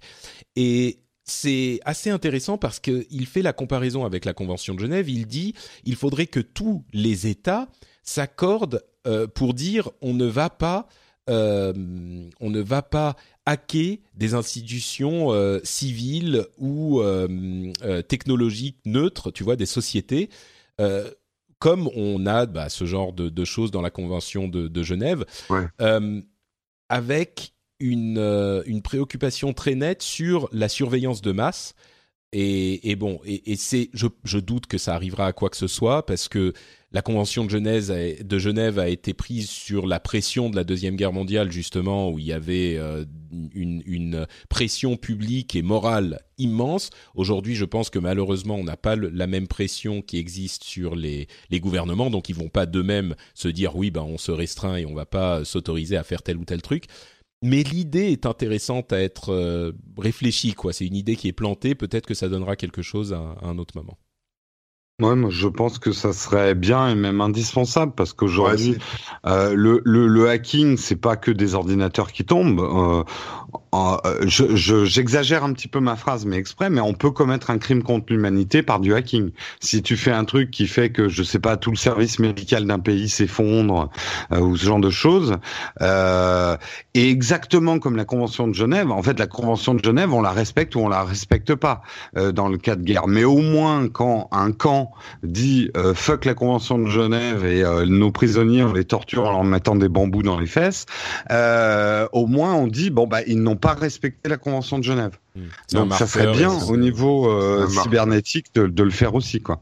Après, euh, sur, enfin sur internet, euh, sur internet, on, on, peut pas forcément non plus toujours euh, savoir qui fait quelle attaque. Tu vois, donc mm. y a, encore quand tu attrapes un soldat qui va qui va faire de la torture, tu sais de quelle nationalité il est, quoi. Mais mais là, euh, tu vas croire que c'est les Chinois alors qu'en fait c'est les Russes ou les Australiens ou je sais pas qui, les Israéliens ou peu importe. Mais voilà, c'est difficile aussi hein, ça. Donc, mais c'est bien en tant que marqueur, en tant que texte, on va dire, qui qui impose des, des limites et qui donne un cadre. Moi, je trouve ça bien. Après, est-ce que ça sera respecté ou pas J'en doute, mais bon. Bah, comme la Convention de, Genève, elle n'est pas toujours respectée. Hein. C'est vrai. Le fait de dire oui, on, respecte cette convention, c'est un signal, quoi. C'est peut-être c'est plus que symbolique, c'est important, quoi. Mais bon. Mm. Bref, une idée lancée et puis on verra ce que ça donne. Bon. Moi, je la signe. mais, il faut que tu l'écrives, Corbett. C'est toi le chef de l'internet, après tout. Soyez gentil, tu vois, tu mets juste ça en phrase. Soyez gentil et faites Google, des bisous. Dans. C'est la, Corben euh, convention. La Corbention de Genève. la Corbention. La, de Genève. la convention de Corben. Ah, pas mal. Des bisous, plus de bisous. Moi, je suis pour. Je signe aussi. Ouais. Bon, donc voilà pour nos gros sujets, euh, des, des, sujets quand même assez intéressants. J'espère que ça vous aura appris deux ou trois petites choses. Et si ça vous a intéressé, si ça vous a appris deux ou trois petites choses, donné des perspectives, euh, vous pourriez par exemple imaginer euh, soutenir l'émission produite, une émission de médias de qualité qui vous donne différents points de vue réfléchis, documentés sur plein de sujets passionnants et importants. Et vous pourriez aller sur patreon.com pour soutenir cette émission, patreon.com slash rdvtech. C'est là que les auditeurs qui s'engagent, qui sont euh, des gens vraiment d'une qualité morale irréprochable, viennent donner... Pas des gens qui vont lire des fake news, quoi. Ça, c'est des vrais gens, quoi. Enlevez votre argent du Wall Street Journal et vous le mettez chez Patrick. Par exemple, par exemple. Non, ou alors donnez aux deux, ou je sais pas, donnez à l'organisation journalistique à laquelle vous faites confiance et Corben.info par exemple et aussi à euh, rendez-vous tech. Euh, et, vous pourrez ouais, donner, bah, si en passant euh, si vous pouviez penser à mon Tipeee aussi ce serait pas mal. Bon, toujours Corben dans Tech TV et euh, c'est la manche à la sortie et franchement un dollar par personne pour pour les les gens que vous appréciez bon, on va arrêter de dire des noms. Un dollar un euro par personne et par mois ou par production une pipe euh... Non, pardon. ça y est, ça, fait trop longtemps, il n'arrive plus à se concentrer. Euh, non, mais un ou deux dollars, un ou deux euros euh, par par production ou par mois, ça vous fait vous donner à, allez, on va dire cinq personnes, ça va faire une dizaine d'euros pour soutenir euh, des gens que vous appréciez. Moi, je pense que c'est euh, c'est vraiment une, une, un engagement qui change les choses à notre niveau. Donc, au moins pensez-y, voilà, et faites comme les gens qu'on va remercier. Voilà des auditeurs qui se sont engagés. il y a Pascal, Maïté Lopérette, très joli nom, Judge 696, Daft Pakoun, Florian Lemeltier, Didier Alphos et Omar Héret. Merci à vous tous et merci à tous ceux qui soutiennent l'émission et tous ceux qui bien sûr nous écoutent et continuent à faire partie de cette communauté fantastique va continuer avec le reste des news et des rumeurs. Et une news slash rumeur qui traîne depuis un bon moment, c'est le fameux projet Magic Leap qui est euh, soutenu à coups de millions et de milliards dans la Silicon Valley sans qu'on ait jamais vu quoi que ce soit euh, de ces produits. C'est censé être une sorte de truc réalité augmentée qui projette l'image dans votre œil, donc c'est minuscule euh, comme projecteur, dans, ça projette sur votre rétine alors on entendait parler du fait que euh, c'était à la, de la taille d'un réfrigérateur, et ben là il y a un leak qui montre que leur machin est de la taille d'une sorte de sac à dos et que euh, ça c'est une image un petit peu ancienne qu'aujourd'hui ça fait la taille d'une grosse ceinture euh, genre ceinture à accessoires quoi. Je sais pas si vous avez, vous avez vu cette image. Oui, on est quand même encore un peu loin des, des lunettes hein. Non, euh, après le truc c'est que euh, c'est pas leur premier. Euh, l'année dernière, ils avaient sorti une démo vidéo. on se disait waouh, si c'est ça, ça va être génial. Et il y avait déjà eu un mini scandale parce que c'est une boîte de trucage qui leur avait fait le film, quoi. Ouais, Donc une target. Hmm. Ouais, voilà. Aujourd'hui, c'est est-ce qu'on a affaire à une licorne, enfin à un truc qui va faire pchit La question se pose. Mais surtout, le visuel qualité, il pouvait pas y avoir pire. On aurait dit que le mec, tu sais, c'était genre les sacs jaunes Ikea, euh, mal accrochés dans son dos avec une carte mère euh, euh, à l'air libre, un gros fil qui lui pendait des fesses, machin. Enfin, c'était le truc, c'était l'horreur, quoi. Je sais pas qui a liqué la photo, mais c'était, c'était pas sympa pour la société, quoi. Moi, je pense que je me demande si c'est même pas un leak intentionnel parce que comme on commençait à entendre dire qu'il n'avait pas réussi à réduire au-delà du de la taille du frigo, euh, là, mm. c'est un moyen de dire non, non, attends, on est beaucoup plus petit, et on continue à réduire encore plus. Donc, ouais. Ouais, euh, le bah Après, euh, moi, ce que ce que je dis, c'est que tout dépend ce qu'ils proposent. Si c'est une expérience virtuelle de jeu euh, absolument exceptionnelle, je suis prêt à mettre une ceinture. Mais si je dois porter une ceinture au bureau pour interagir avec ma bureautique en réalité augmentée, non, ça marchera pas. Non, mais évidemment, l'idée c'est de le réduire à la taille d'une de lunettes. Hein. Euh, Souvenez-vous de la taille des premiers ordinateurs, les mecs. Vous seriez plus tolérants. Exactement. Aujourd'hui, on a des téléphones. Bon, ça a pris 30 ans ou 40 ans ou 50 ans, mais quand même. pareil. Peut-être que Magic Clip, ils vont être 40 ans, mais après, ça sera euh, dans ta montre. Voilà. Mais c'est d'ailleurs, euh, j'écoutais euh, This Week in Tech hier et il y avait une discussion hyper intéressante sur les euh, la réalité augmentée et ce que ça voulait dire et une, un débat sur le fait que on était peut-être en train de, euh, de, de sous-estimer l'importance de l'audio dans la réalité augmentée. Oui, tout à fait. Euh, dans, dans, dans, ce sens que c'est peut-être pas forcément des images superposées à ce qu'on voit, mais peut-être simplement genre euh, une petite diode qui clignote de manière très discrète, même pas d'écran, et euh, par conduction osseuse du de, de la de la enfin le fait d'avoir les informations par la voix, par des assistants virtuels auxquels on pourra poser des questions et qui vont nous répondre. Alors il y aura peut-être les caméras pour voir ce qui se passe autour de nous, mais l'augmentation de la réalité ne se ferait pas par l'image, mais par le son. Et c'est une idée vraiment intrigante et intéressante. Et, euh, et, effectivement, j'avais pas vraiment pensé à la chose comme ça, mais euh, avec le test des AirPods qui, qui qui donne une liberté avec l'absence de fil, je me disais que j'aimais bien l'avoir dans les oreilles parce que ça me, ça me donnait une connexion à mon informatique sans que ça soit euh, obstrucif, anglicisme magnifique, euh, sans que ça se mette euh, sur le, le, le, enfin sans que ça soit gênant en fait. Donc voilà, je voulais juste le mentionner comme ça puisqu'on en parlait. Ok. Merci. Je t'en prie, je t'en prie. Mais Jérôme avait l'air d'être d'accord, donc euh, donc lui. Oui, oui, je suis, je suis tout à fait d'accord. Je pense qu'il y a beaucoup de choses à faire en audio et et même aussi peut-être d'autres interactions avec le toucher, voire l'odeur. Euh, il y a peut-être des choses à faire avec euh, l'augmentation, enfin des, des informations sur la réalité. Je vous raconte pas le rendez-vous tech en odeur. Hein. Ouais, c'est ça. Ah, oui, exactement. Avec le le l'audio, ce qui est intéressant, c'est que il y a quelqu'un qui vient, tu peux dire ah ça c'est machin, euh, c'est le truc dont on parle souvent, c'est machin, ses enfants sont truc et truc, ou alors tu tu je sais pas, ça te rappelle tes rendez-vous, il y a plein de trucs à faire. Le toucher peut-être pourquoi pas. L'odeur, bon, euh, ah, non, mais on sait, on sait par exemple. C'est quoi bah, C'est Corben qui est arrivé. Ah, non, mais l'odeur, bien sûr, tout le monde pense à un truc. Euh, je vais te balancer une odeur de paix dans ton casque euh, de réalité augmentée. non, l'odeur, faut pas oublier que c'est un vecteur, notamment pour les souvenirs. Euh, L'évocation du souvenir, enfin la Madeleine de Proust, c'est d'abord l'odeur, tu vois. Hmm. Et donc il y aurait peut-être deux choses à faire sur, tu vois, d'un point de vue historique, tu visites, je sais pas, un, un, un, un vieux, un vieux monument et on te transmet un peu euh, les odeurs de, de, de l'époque ou de, de, cuisine de l'époque ou ce genre de choses. Mm. Ça peut être des informations. L'odeur peut être une information très intéressante. Certes, certes. Mais on caricature souvent parce qu'on pense tout de suite au truc, euh, on va nous mettre des odeurs de chaussettes dans le nez, quoi.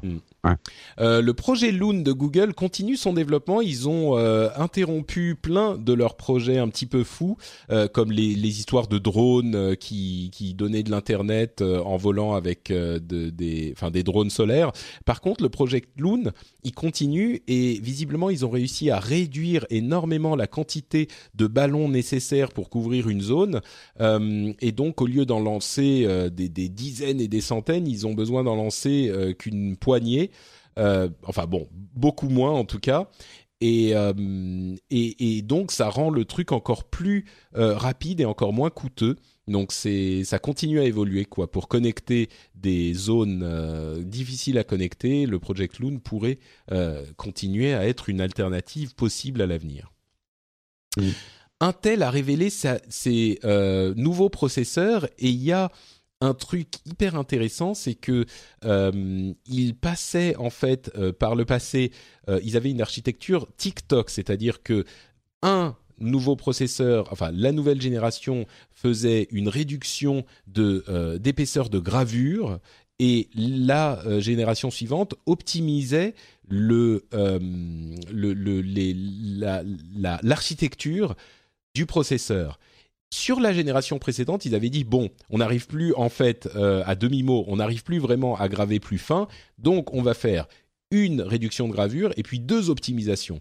Et ben là, ils vont faire une troisième optimisation, c'est-à-dire qu'ils vont encore rester à 14 nanomètres euh, pour la prochaine génération de processeurs, euh, et, donc ils vont étendre encore la durée de vie de cette finesse de gravure et c'est assez, euh, on va pas dire inquiétant, mais c'est euh, une preuve de plus que la loi de Moore euh, que tout le monde connaît euh, est en train de d'atteindre ses limites. Alors on a des finesses encore plus importantes, on a les 10 et les 7 nanomètres qui sont en recherche et qui devrait arriver pour la génération suivante pour le coup c'est sûr avec les 10 nanomètres en tout cas aussi sûr qu'on puisse l'être.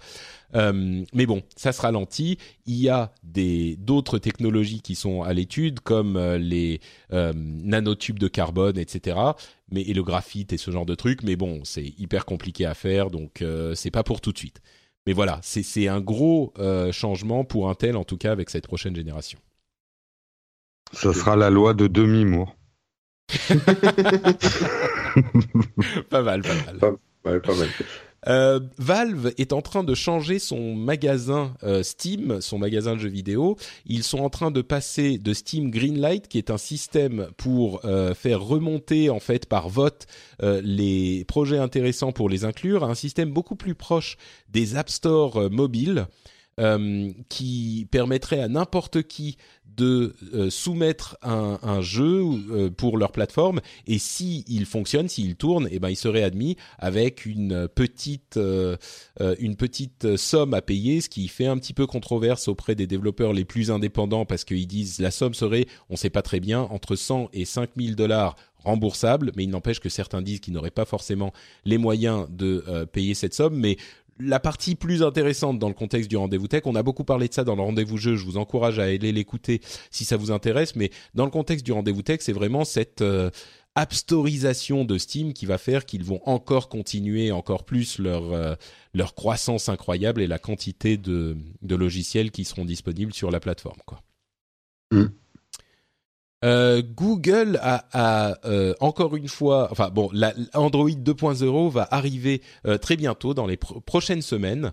ce qui nous permet peut-être de faire un point sur les montres connectées, comme c'est souvent le cas.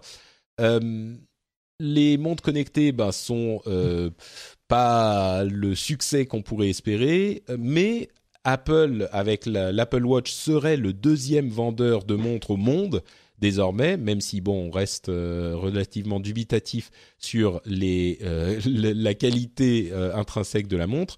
Google donc arrive avec Android Wear 2.0 qui avait déjà été annoncé.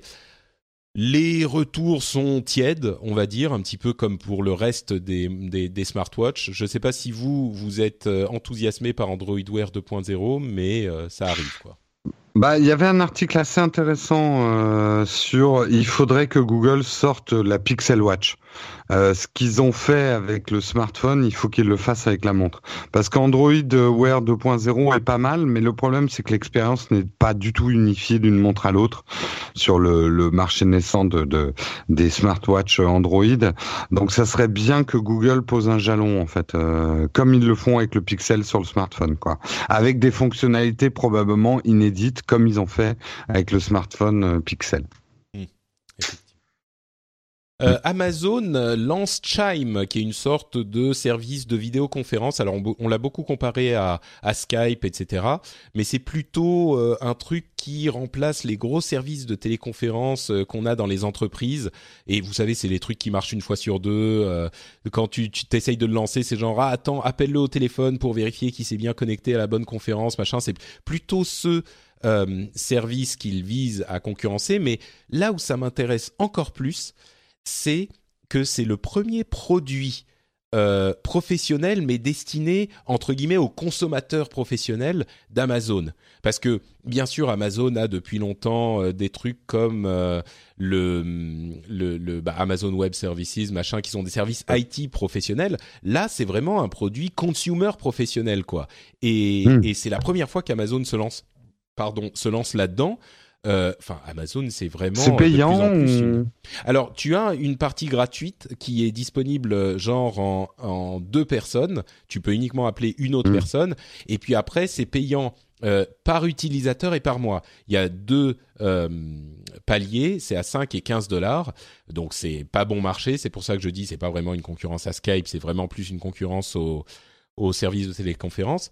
Mais mais voilà, ils commencent même à sortir des produits pour professionnels euh, de cette manière, c'est c'est l'aspect qui me surprend le plus, quoi. Mm. Ouais, c'est vrai que c'est pas c'est pas dans ce qu'ils font d'habitude. Euh, c'est assez. Euh, enfin, moi, moi, j'ai trouvé ça bizarre.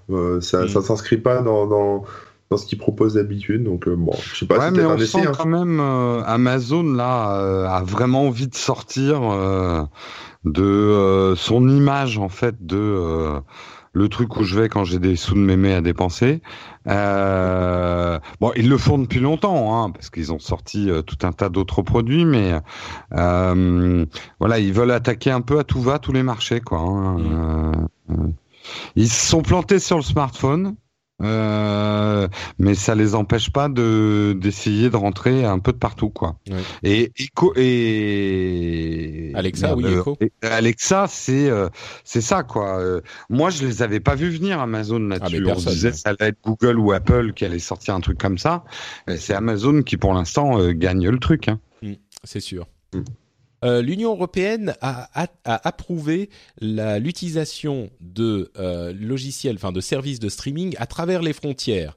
Alors, on n'est pas encore au fait de pouvoir s'abonner à n'importe quel service de, de, streaming ou de euh, bah, vidéo ou audio en ligne de n'importe où. Hein. On peut toujours pas s'abonner euh, à un service, je sais pas, par exemple au hasard en Finlande si on habite en France ou inversement. Mais par contre, bientôt, il sera possible de ne pas se faire géobloquer euh, quand on voyage dans l'Union européenne et de pouvoir accéder à son service, par exemple français. Disons que vous utilisez, euh, je sais pas, Molotov en France eh bien, euh, si vous allez en Espagne, vous pourrez quand même avoir accès au contenu Molotov, même si normalement aujourd'hui les licences sont par territoire euh, uniquement pour ces services euh, de streaming. Ah. Alors, c'est une première étape.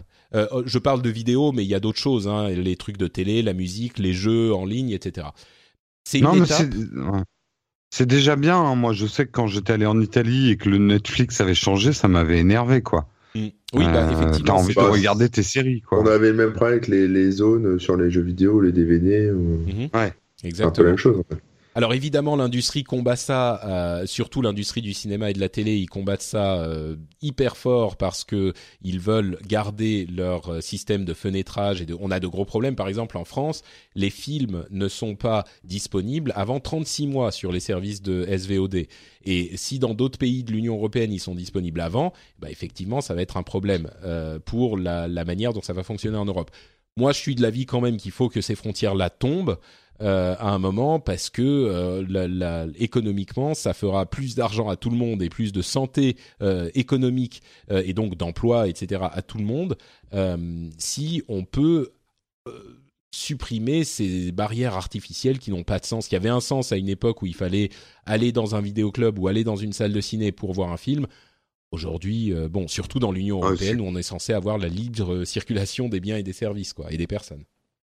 Il y a peu de choses qui m'énervent autant que de cliquer sur un player et de m'entendre dire cette vidéo n'est pas disponible dans votre pays, quoi. Ah, Ça me met dans des rages noires, quoi. Non, mais vraiment, hein, tu veux regarder un truc machin et on te dit non, tu peux pas. Bah, encore quand c'est euh, un, un, accès VPN quoi. Ouais. Mmh. À, la limite, quand c'est un truc euh, entre les États-Unis et la, tu vois, et la France, ok, pourquoi pas. Mais entre l'Italie et la France, euh, je pense oui, oui, aussi. Enfin bon, tout m'énerve là-dedans. Mais bon, globalement, déjà, si en Europe on pouvait streamer tranquille, ça serait cool. Ouais. Euh, le Pardon, Corben, tu voulais ajouter quelque chose Non, non, je disais oui, j'ai approuvé, euh, Jérôme. Très bien, très bien. T'approuves, t'approuves beaucoup euh, là depuis depuis quelques temps, c'est très bien. D'ailleurs, la chaîne YouTube de Corben n'est disponible que dans le Massif Central, hein, il faut le savoir. évidemment. Euh, Mais ça, c'est, un, c'est un choix politique militant, donc on ne peut que le respecter. Il faut venir dans le Massif Central. C'est pour l'indépendance du Massif Central. La, la France, on connaît pas. Moi, je suis dans le Massif Central le, délit, de consultation de sites terroristes a été un petit peu chahuté. Euh, vous vous souvenez qu'il avait été introduit euh, par l'Assemblée il y a quelque temps. Et ben le Conseil, le conseil constitutionnel l'a retoqué. Euh, en disant que oui, le fait d'aller consulter des sites à contenu terroriste, et eh ben c'était pas forcément parce qu'on était un terroriste. Il y avait plein de raisons pour lesquelles on pouvait aller voir ça. Eh bien, le Parlement l'a réintroduit en changeant le, le texte un tout petit peu, euh, enfin pour correspondre aux remarques de, du Conseil constitutionnel, mais en même temps c'est un petit peu la même chose qu'avant quand même, avec une, une euh, des commentaires qui moi me m'alarment un petit peu. Euh, avec des commentaires, je crois que c'était Eric Ciotti qui disait nous réintroduisons le texte après cette, ce refus incompréhensible du Conseil constitutionnel. Alors qu'il le comprenne ou pas, ok, je comprends qu'il exprime son désarroi, mais en même temps, c'est une, euh, une attaque sur une institution euh, démocratique et de la République qui me paraît malvenue. Donc, ouais, mais c'est Eric Ciotti, quoi. Enfin, dire, euh, même si on parle, on va pas trop parler politique, mais bon, voilà. Le, le mec, son visage, c'est une attaque déjà de base, si tu veux. Donc, à un moment, voilà, si le cerveau suit pas, tu peux pas lui en vouloir, quoi. Ouais, enfin bon, moi je, je, je ne fais pas de euh, de. Oui, non, non, mais c'est, disons qu'il est coutumier de ce genre de débilité profonde. Donc t'étonnes pas quoi, c'est pas. Non, non, d'accord, mais la classe politique qui s'énerve. Euh. Disons que je mentionne spécifiquement cette remarque comme euh, me paraissant inappropriée. C'est sûr. Parlons un petit peu d'Apple parce que les rumeurs sur les iPhones de l'année bah, de cette année vont très bon train. Euh, Apple a rejoint a rejoint une euh, une association de euh, en fait c'est The Wireless Power Consortium qui est le consortium du de la puissance sans fil. Bah, c'est du chargement sans fil. Hein. C'est le, le, le, consortium qui promeut le le, le standard qui s'écrit qui mais ça se prononce chi je crois cuit, cuit. Euh, et c'est ce qu'utilise déjà cuit c'est ça, le, le, le, standard cuit cuit. Euh, c'est ce qu'utilise l'Apple Watch, donc c'est pas hyper surprenant. Ils disent ouais bon c'est juste pour machin, mais bon on se dit qu'a priori c'est sans doute qu'ils ont autre chose que juste l'Apple Watch derrière. Euh, il y a aussi des rumeurs euh, assez insistantes sur le fait que tous les iPhones de l'année auraient des écrans OLED avec un capteur d'empreinte digitale sous l'écran, il y aurait une zone euh, de comment ils ont appelé ça? Je me souviens plus. Euh, la zone, de, contrôle. De contrôle, voilà, euh, en bas de l'écran, qui intégrerait donc une sorte de bouton virtuel et d'autres éléments logiciels pour contrôler bah, l'appareil a priori. bref, les rumeurs qui sont, euh, comme vous le savez, moi j'essaye de pas trop parler de rumeurs quand elles sont, euh, elles volent euh, à droite et à gauche sans trop de concordance, mais là ça concorde tellement qu'on commence à avoir une image qui semble relativement cohérente de ce que sera l'iPhone cette année. Donc écran OLED pour tout le monde, pour tous les modèles. écran relativement bord à bord, sans bouton home et avec chargement sans fil, euh, à savoir ensuite si c'est un truc qu'il faut vraiment poser sur le le, le, chargeur ou si on peut l'utiliser à quelques dizaines de centimètres, ça on sait toujours pas. Mais, mais voilà, et des remarques de Tim Cook sur le fait que la réalité augmentée est hyper importante, mais que c'est une technologie cœur et pas une implémentation spécifique. Euh, bon, voilà, l'image du, de l'iPhone de l'année qui est hyper important symboliquement parce que c'est la dixième année après le lancement de l'iPhone en 2007, euh, qui pourrait euh, relancer. Enfin, bon, ils n'ont pas vraiment besoin d'être relancés. Apple a, encore une fois dépassé son plus haut niveau de valeur boursière, comme on en parlait la dernière fois. Bah, cette fois, ça a été confirmé. mais peut-être un gros coup à faire symboliquement et technologiquement pour Apple euh, cette année. Hmm. Oui, c'est fort probable que. Bah, remarque, il serait temps parce que c'est vrai qu'on va dire que le, le design, en tout cas, des, des iPhones depuis l'iPhone 6, il n'a pas beaucoup bougé, quoi. Hein. Hmm. Donc, euh, c'est bien de profiter des 10 ans de, pour nous offrir quelque chose d'un petit peu neuf en. Ah, toucher au design, c'est chaud quand même. Hein? Toucher au design, c'est chaud quand même pour, euh, pour Apple, je pense, parce que. Oh non, sur les autres générations d'iPhone, ils changeaient de design tous les deux ans, quoi. Ouais, mais ouais, oui, c'est vrai. mais c'est des petits trucs, quoi. C'est pas. Mm. Oh bah, je crois qu'ils vont continuer à faire évoluer. Tiens, un truc qui est encore plus chaud euh, que j'ai oublié de mentionner. Euh, beaucoup de rumeurs disent que le prix de ces iPhones commencerait à 1000 dollars. Commencerait. Donc le moins cher, c'est la version de J'ai vu ton tweet, Patrick, hier. Ça m'a fait rire là-dessus. Où tu disais, euh, tu disais, euh, voilà, il y a la moitié qui vont, euh, qui vont pousser des cris, euh, oui, c'est ça. S'étouffer, voilà, et puis l'autre moitié qui vont aller acheter leur iPhone comme Qui vont sortir le portefeuille, c'est sûr. Ouais. Moi, il y a un truc que je dis dans tous mes tests d'iPhone en ce moment. Il y avait ah, quelqu'un qui répondait, je crois que c'était Johan, un ami du Slack des Patriotes du Rendez-vous Tech, qui disait oui, et généralement, il y en a beaucoup qui seront dans les deux camps euh, à la fois. Ce qui est sans doute euh, assez exact comme description. Oui, c'est vrai. Moi, il y a un truc que je dis dans tous mes tests d'iPhone qu'il faut quand même avoir en tête quand on réagit aux iPhones. Oui, ils sont plus chers à l'achat globalement que le reste, mais pensez à la revente de votre smartphone. Je veux dire, et ça, euh, y a, vous pouvez le voir, un iPhone, même 3-4 ans après, ça se revend encore extrêmement bien. Donc si vous êtes quelqu'un d'économe, euh, ça peut être pas si bête d'un point de vue euh, strictement patrimonial d'acheter de l'iPhone, parce que je pense que la, la, valeur récupérée à la revente euh, est plus forte que si vous achetez un Android haut de gamme. Tu vendras plus facilement un iPhone qu'un qu'un Galaxy. Moi, le mien, je vais essayer de le, le, garder le plus longtemps possible, hein, comme je fais avec mon iMac qui date de 2009 et sur lequel je vous parle en ce moment même. Donc, ah. euh, tu vois, là, j'ai l'iPhone 6, mais bon, on verra combien de temps ça tient, quoi. Mais euh, ouais, me changer d'iPhone tous les ans, faut pas déconner, quoi. Euh, surtout que les, les, nouveautés entre guillemets, c'est pas des choses non plus. À part, à part sur des trucs très essentiels. Enfin, pour moi en tout cas, qui me semble essentiel, c'est-à-dire la, la, durée de la batterie et à la limite la qualité des photos qui sont prises par l'appareil photo. Mais à part ça, franchement le reste, tant que les applis tournent et que ça rame pas. Ouais. Mais d'une manière générale, alors c'est vrai qu'Apple, les, gens, changent de tous les 2-3 tous les 3-4 ans. Ouais, bon, et Android plutôt les 2-3 ans. Ouais, bah, comme un PC, quoi, tous les 3 ans.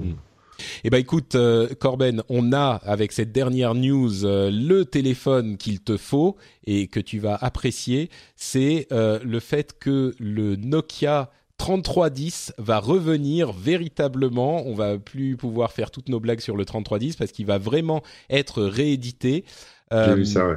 Ouais, c'est. Alors, je sais plus quel est le nom de la société qui. Euh, ah oui, c'est HMD Global euh, qui. qui va relancer voilà le, le téléphone.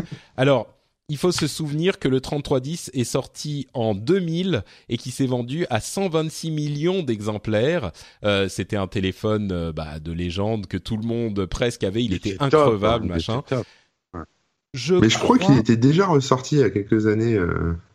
Ah bon bah, ils, avaient, ils, avaient, continué à le vendre très longtemps. Hein. Non, mais en fait, il y a une boîte qui fait des rééditions tu sais, de Game Boy. De... Et je crois qu'ils avaient fait le 3310 ah, aussi. Ils rééditent des, des, vieux trucs comme ça, qui vendent après chez Colette, euh, tu vois, en mode, euh, en mode euh, hors de prix.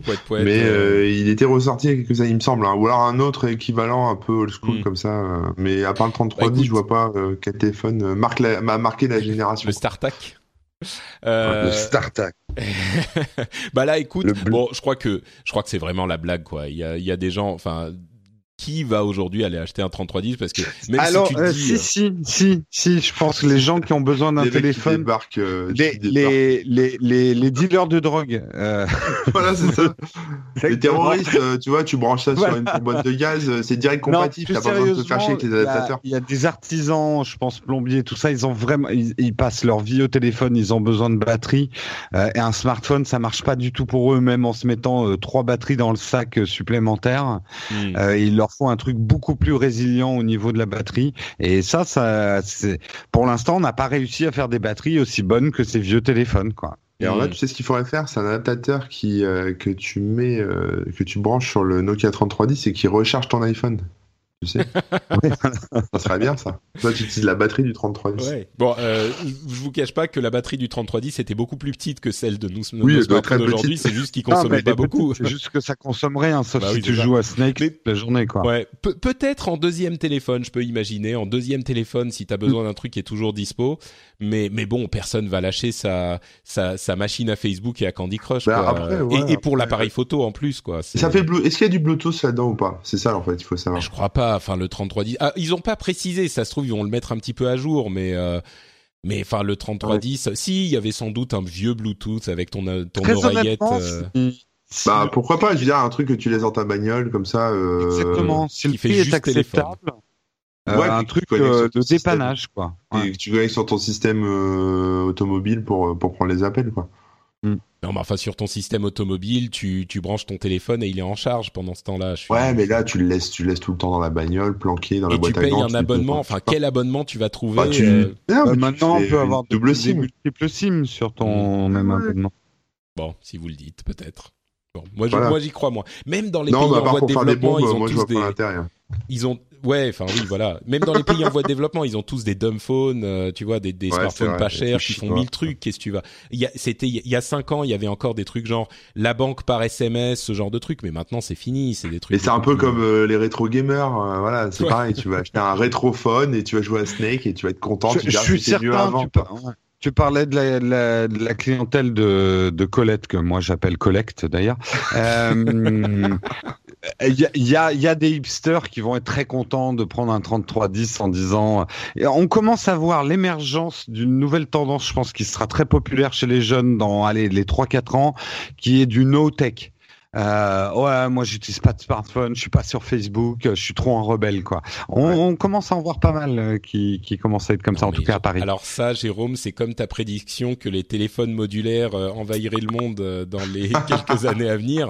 Mais j'y crois pas une seule seconde. Mais pas une On seule verra, on seconde. verra. Moi, je vois des jeunes qui, euh, c'est un peu euh, le smartphone, je m'en fous et, euh, et et Facebook, je je m'en tape quoi.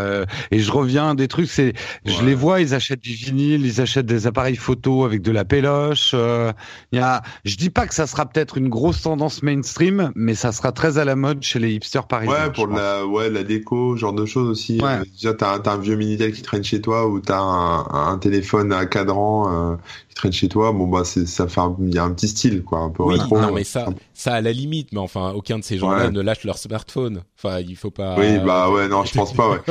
Dès que tu leur dis qu'il n'y a pas Facebook T'as des hipsters intégristes, hein, Patrick. Hein, Qui euh, oui, non, mais peut et bien sûr, il y a de tout dans, dans le monde entier, quoi. Je suis sûr qu'il y a qu'il y a des gens qui, euh, euh, tu peux retrouver quelqu'un qui euh, ne met jamais de pantalon. Voilà, ok, il y a du de tout. Voilà, Ouais. Corben, il met pas de pantalon. Ça veut pas dire Ah. que euh, c'est une tendance. que des de fond, kilts. quoi. Voilà. Que des kilts. Non, non, mais, mais vous allez tous l'acheter, là, vous critiquez, vous faites comme l'iPhone à ses débuts, vous critiquez, et puis en fait, tout le monde va l'acheter, et puis voilà, là, c'est pareil. Bon bah pas. écoutez, si vous, cher auditeur, vous allez acheter le Nokia 3310 et que vous voulez nous expliquer pourquoi, n'hésitez pas à venir le faire sur le site de euh, l'émission frenchspin.fr. Il coûte combien, d'ailleurs? Et, et, Oh, pas, pas et grand-chose, téléphone modulaire pas mort. Téléphone modulaire pas mort. Enfin, smartphone modulaire pas mort. Il coûte Ouais, combien, le, encore. truc, le, le 3310 Bah on sait pas, on n'a pas le prix, on n'a pas Ah, les détails, ça se trouve il va être un petit peu amélioré, tout ça, on verra bien, mais... euh. Pff, Tu parles. Bon Corben, dis-nous plutôt euh, où on peut retrouver tes, tes frasques internetiennes sur l'internet. Ah, du coup, j'ai pas eu le temps de chercher la, la page YouTube, c'est dommage. Non, euh, moi, bah, vous pouvez me retrouver sur euh, corben.info. Voilà, tout simplement, avec un K. Euh, sur le Twitter, euh, Corben, avec un K aussi. Et là, je ralentis ma phrase pour essayer de trouver la page YouTube, parce qu'il faut que vous vous abonniez. C'est Manuel Dorn, ta, page YouTube.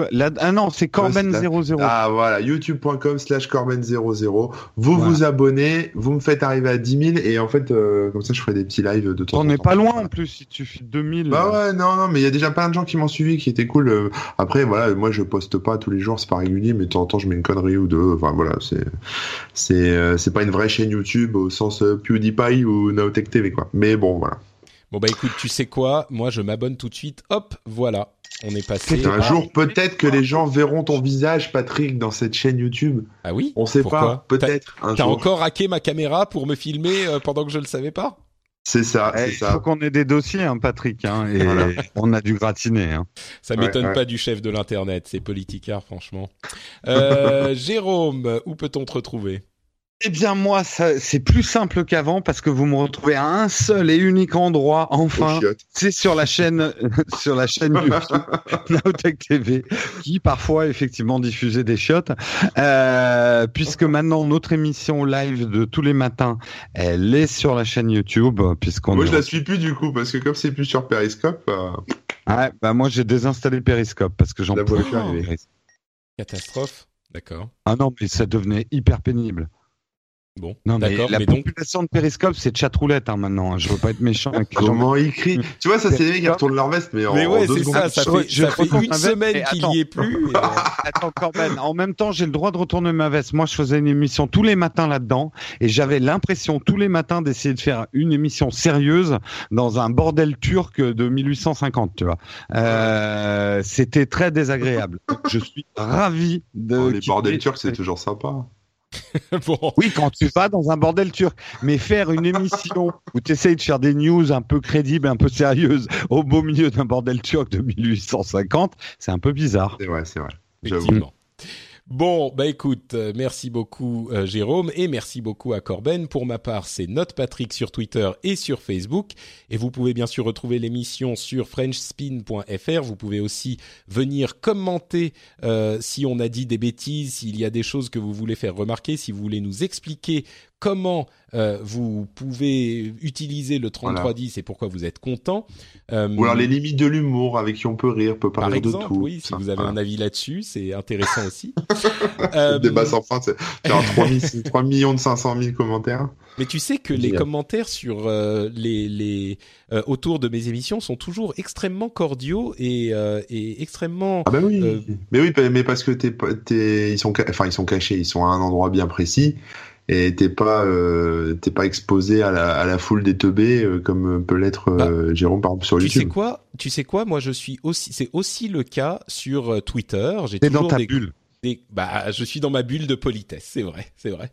Ça, moi moi je vois la différence quand je tweete une connerie sur sur Twitter, les gens réagissent de manière assez courtoise la plupart du temps et quand je balance un truc sur ma page Facebook, mais là, ça euh, là, ça part en cacahuète. Là, les nazis, euh, enfin, les antisémites, là, euh, même tu postes un truc sur l'iPhone 6, il y a toujours un mec qui va te mettre une remarque anti-juive là-dedans, tu vois.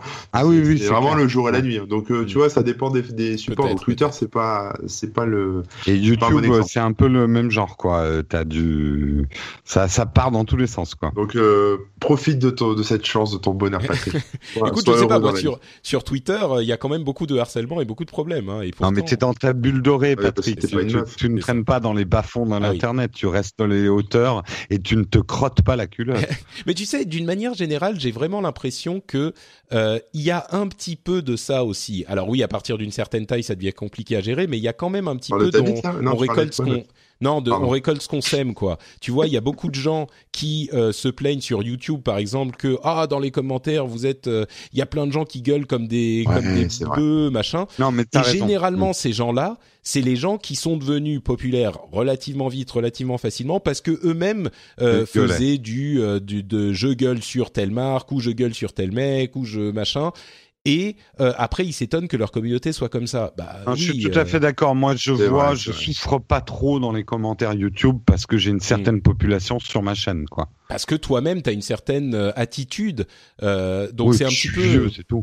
Oui, non, oui, mais moi, moi, quand quand je troll un peu des fois sur Twitter, effectivement, euh, je, je récolte ce que je sais. Ouais, ça troll en retour, quoi. Mais, mais, mais ça fait partie du jeu aussi, il faut l'accepter. Hmm. Bon. Après, il y a des cas particuliers. Tu disais, c'est parce que t'es pas une meuf. C'est sûr que euh, c'est plus compliqué pour certaines personnes que pour d'autres. T'es un homme blanc, t'es pas une meuf. En plus, t'es un, c'est quoi, t'es un SJW, toi, non? C'est pas un ça? Social Justice Warrior, un petit peu. Un peu, donc euh, du coup, t'as tout le monde de ton côté. Enfin, c'est. Ah non, les, les, les SJW, ils se font, ils se font harceler aussi. Le hein. troll en direct là. Ouais, ouais, c'est ça. Bref, si vous voulez soutenir l'émission, vous savez comment vous pouvez le faire. Par exemple, en allant sur iTunes et en laissant un commentaire euh, avec 5 étoiles, ou bon, moins que 5 si vous voulez, mais aussi en laissant un commentaire avec 5 étoiles, ça aide les gens à nous découvrir. Et si vous voulez vraiment, vraiment soutenir, mais là vous êtes un vrai, euh, vous pouvez donner des sous sur patreon.com slash rdvtech, ça coûte quoi? Le prix d'un café ou d'une bière par mois, c'est pas grand chose, mais vous soutenez, vous permettez aux émissions euh, de qualité euh, que vous appréciez, aux choses que vous aimeriez voir quand vous vous dites ah bah oui non mais voilà là c'est n'importe quoi ce que je vois à la télé, mais dans ce genre de contexte, ce genre d'émission, c'est du bon boulot et ben je voudrais les soutenir. Et ben vous pouvez faire ça pour moi sur patreon.com rdvtech ou pour bien d'autres, si vous faites un petit budget genre Spotify ou Netflix à consacrer à ces émissions, eh bien vous ferez activement du monde un, un, monde meilleur. Et ça, franchement, je pense que c'est à considérer, à regarder de très près. on vous remercie de nous avoir suivis pendant cet épisode et on vous donne rendez-vous dans 15 jours. Ciao à tous. Ciao. Bye bye.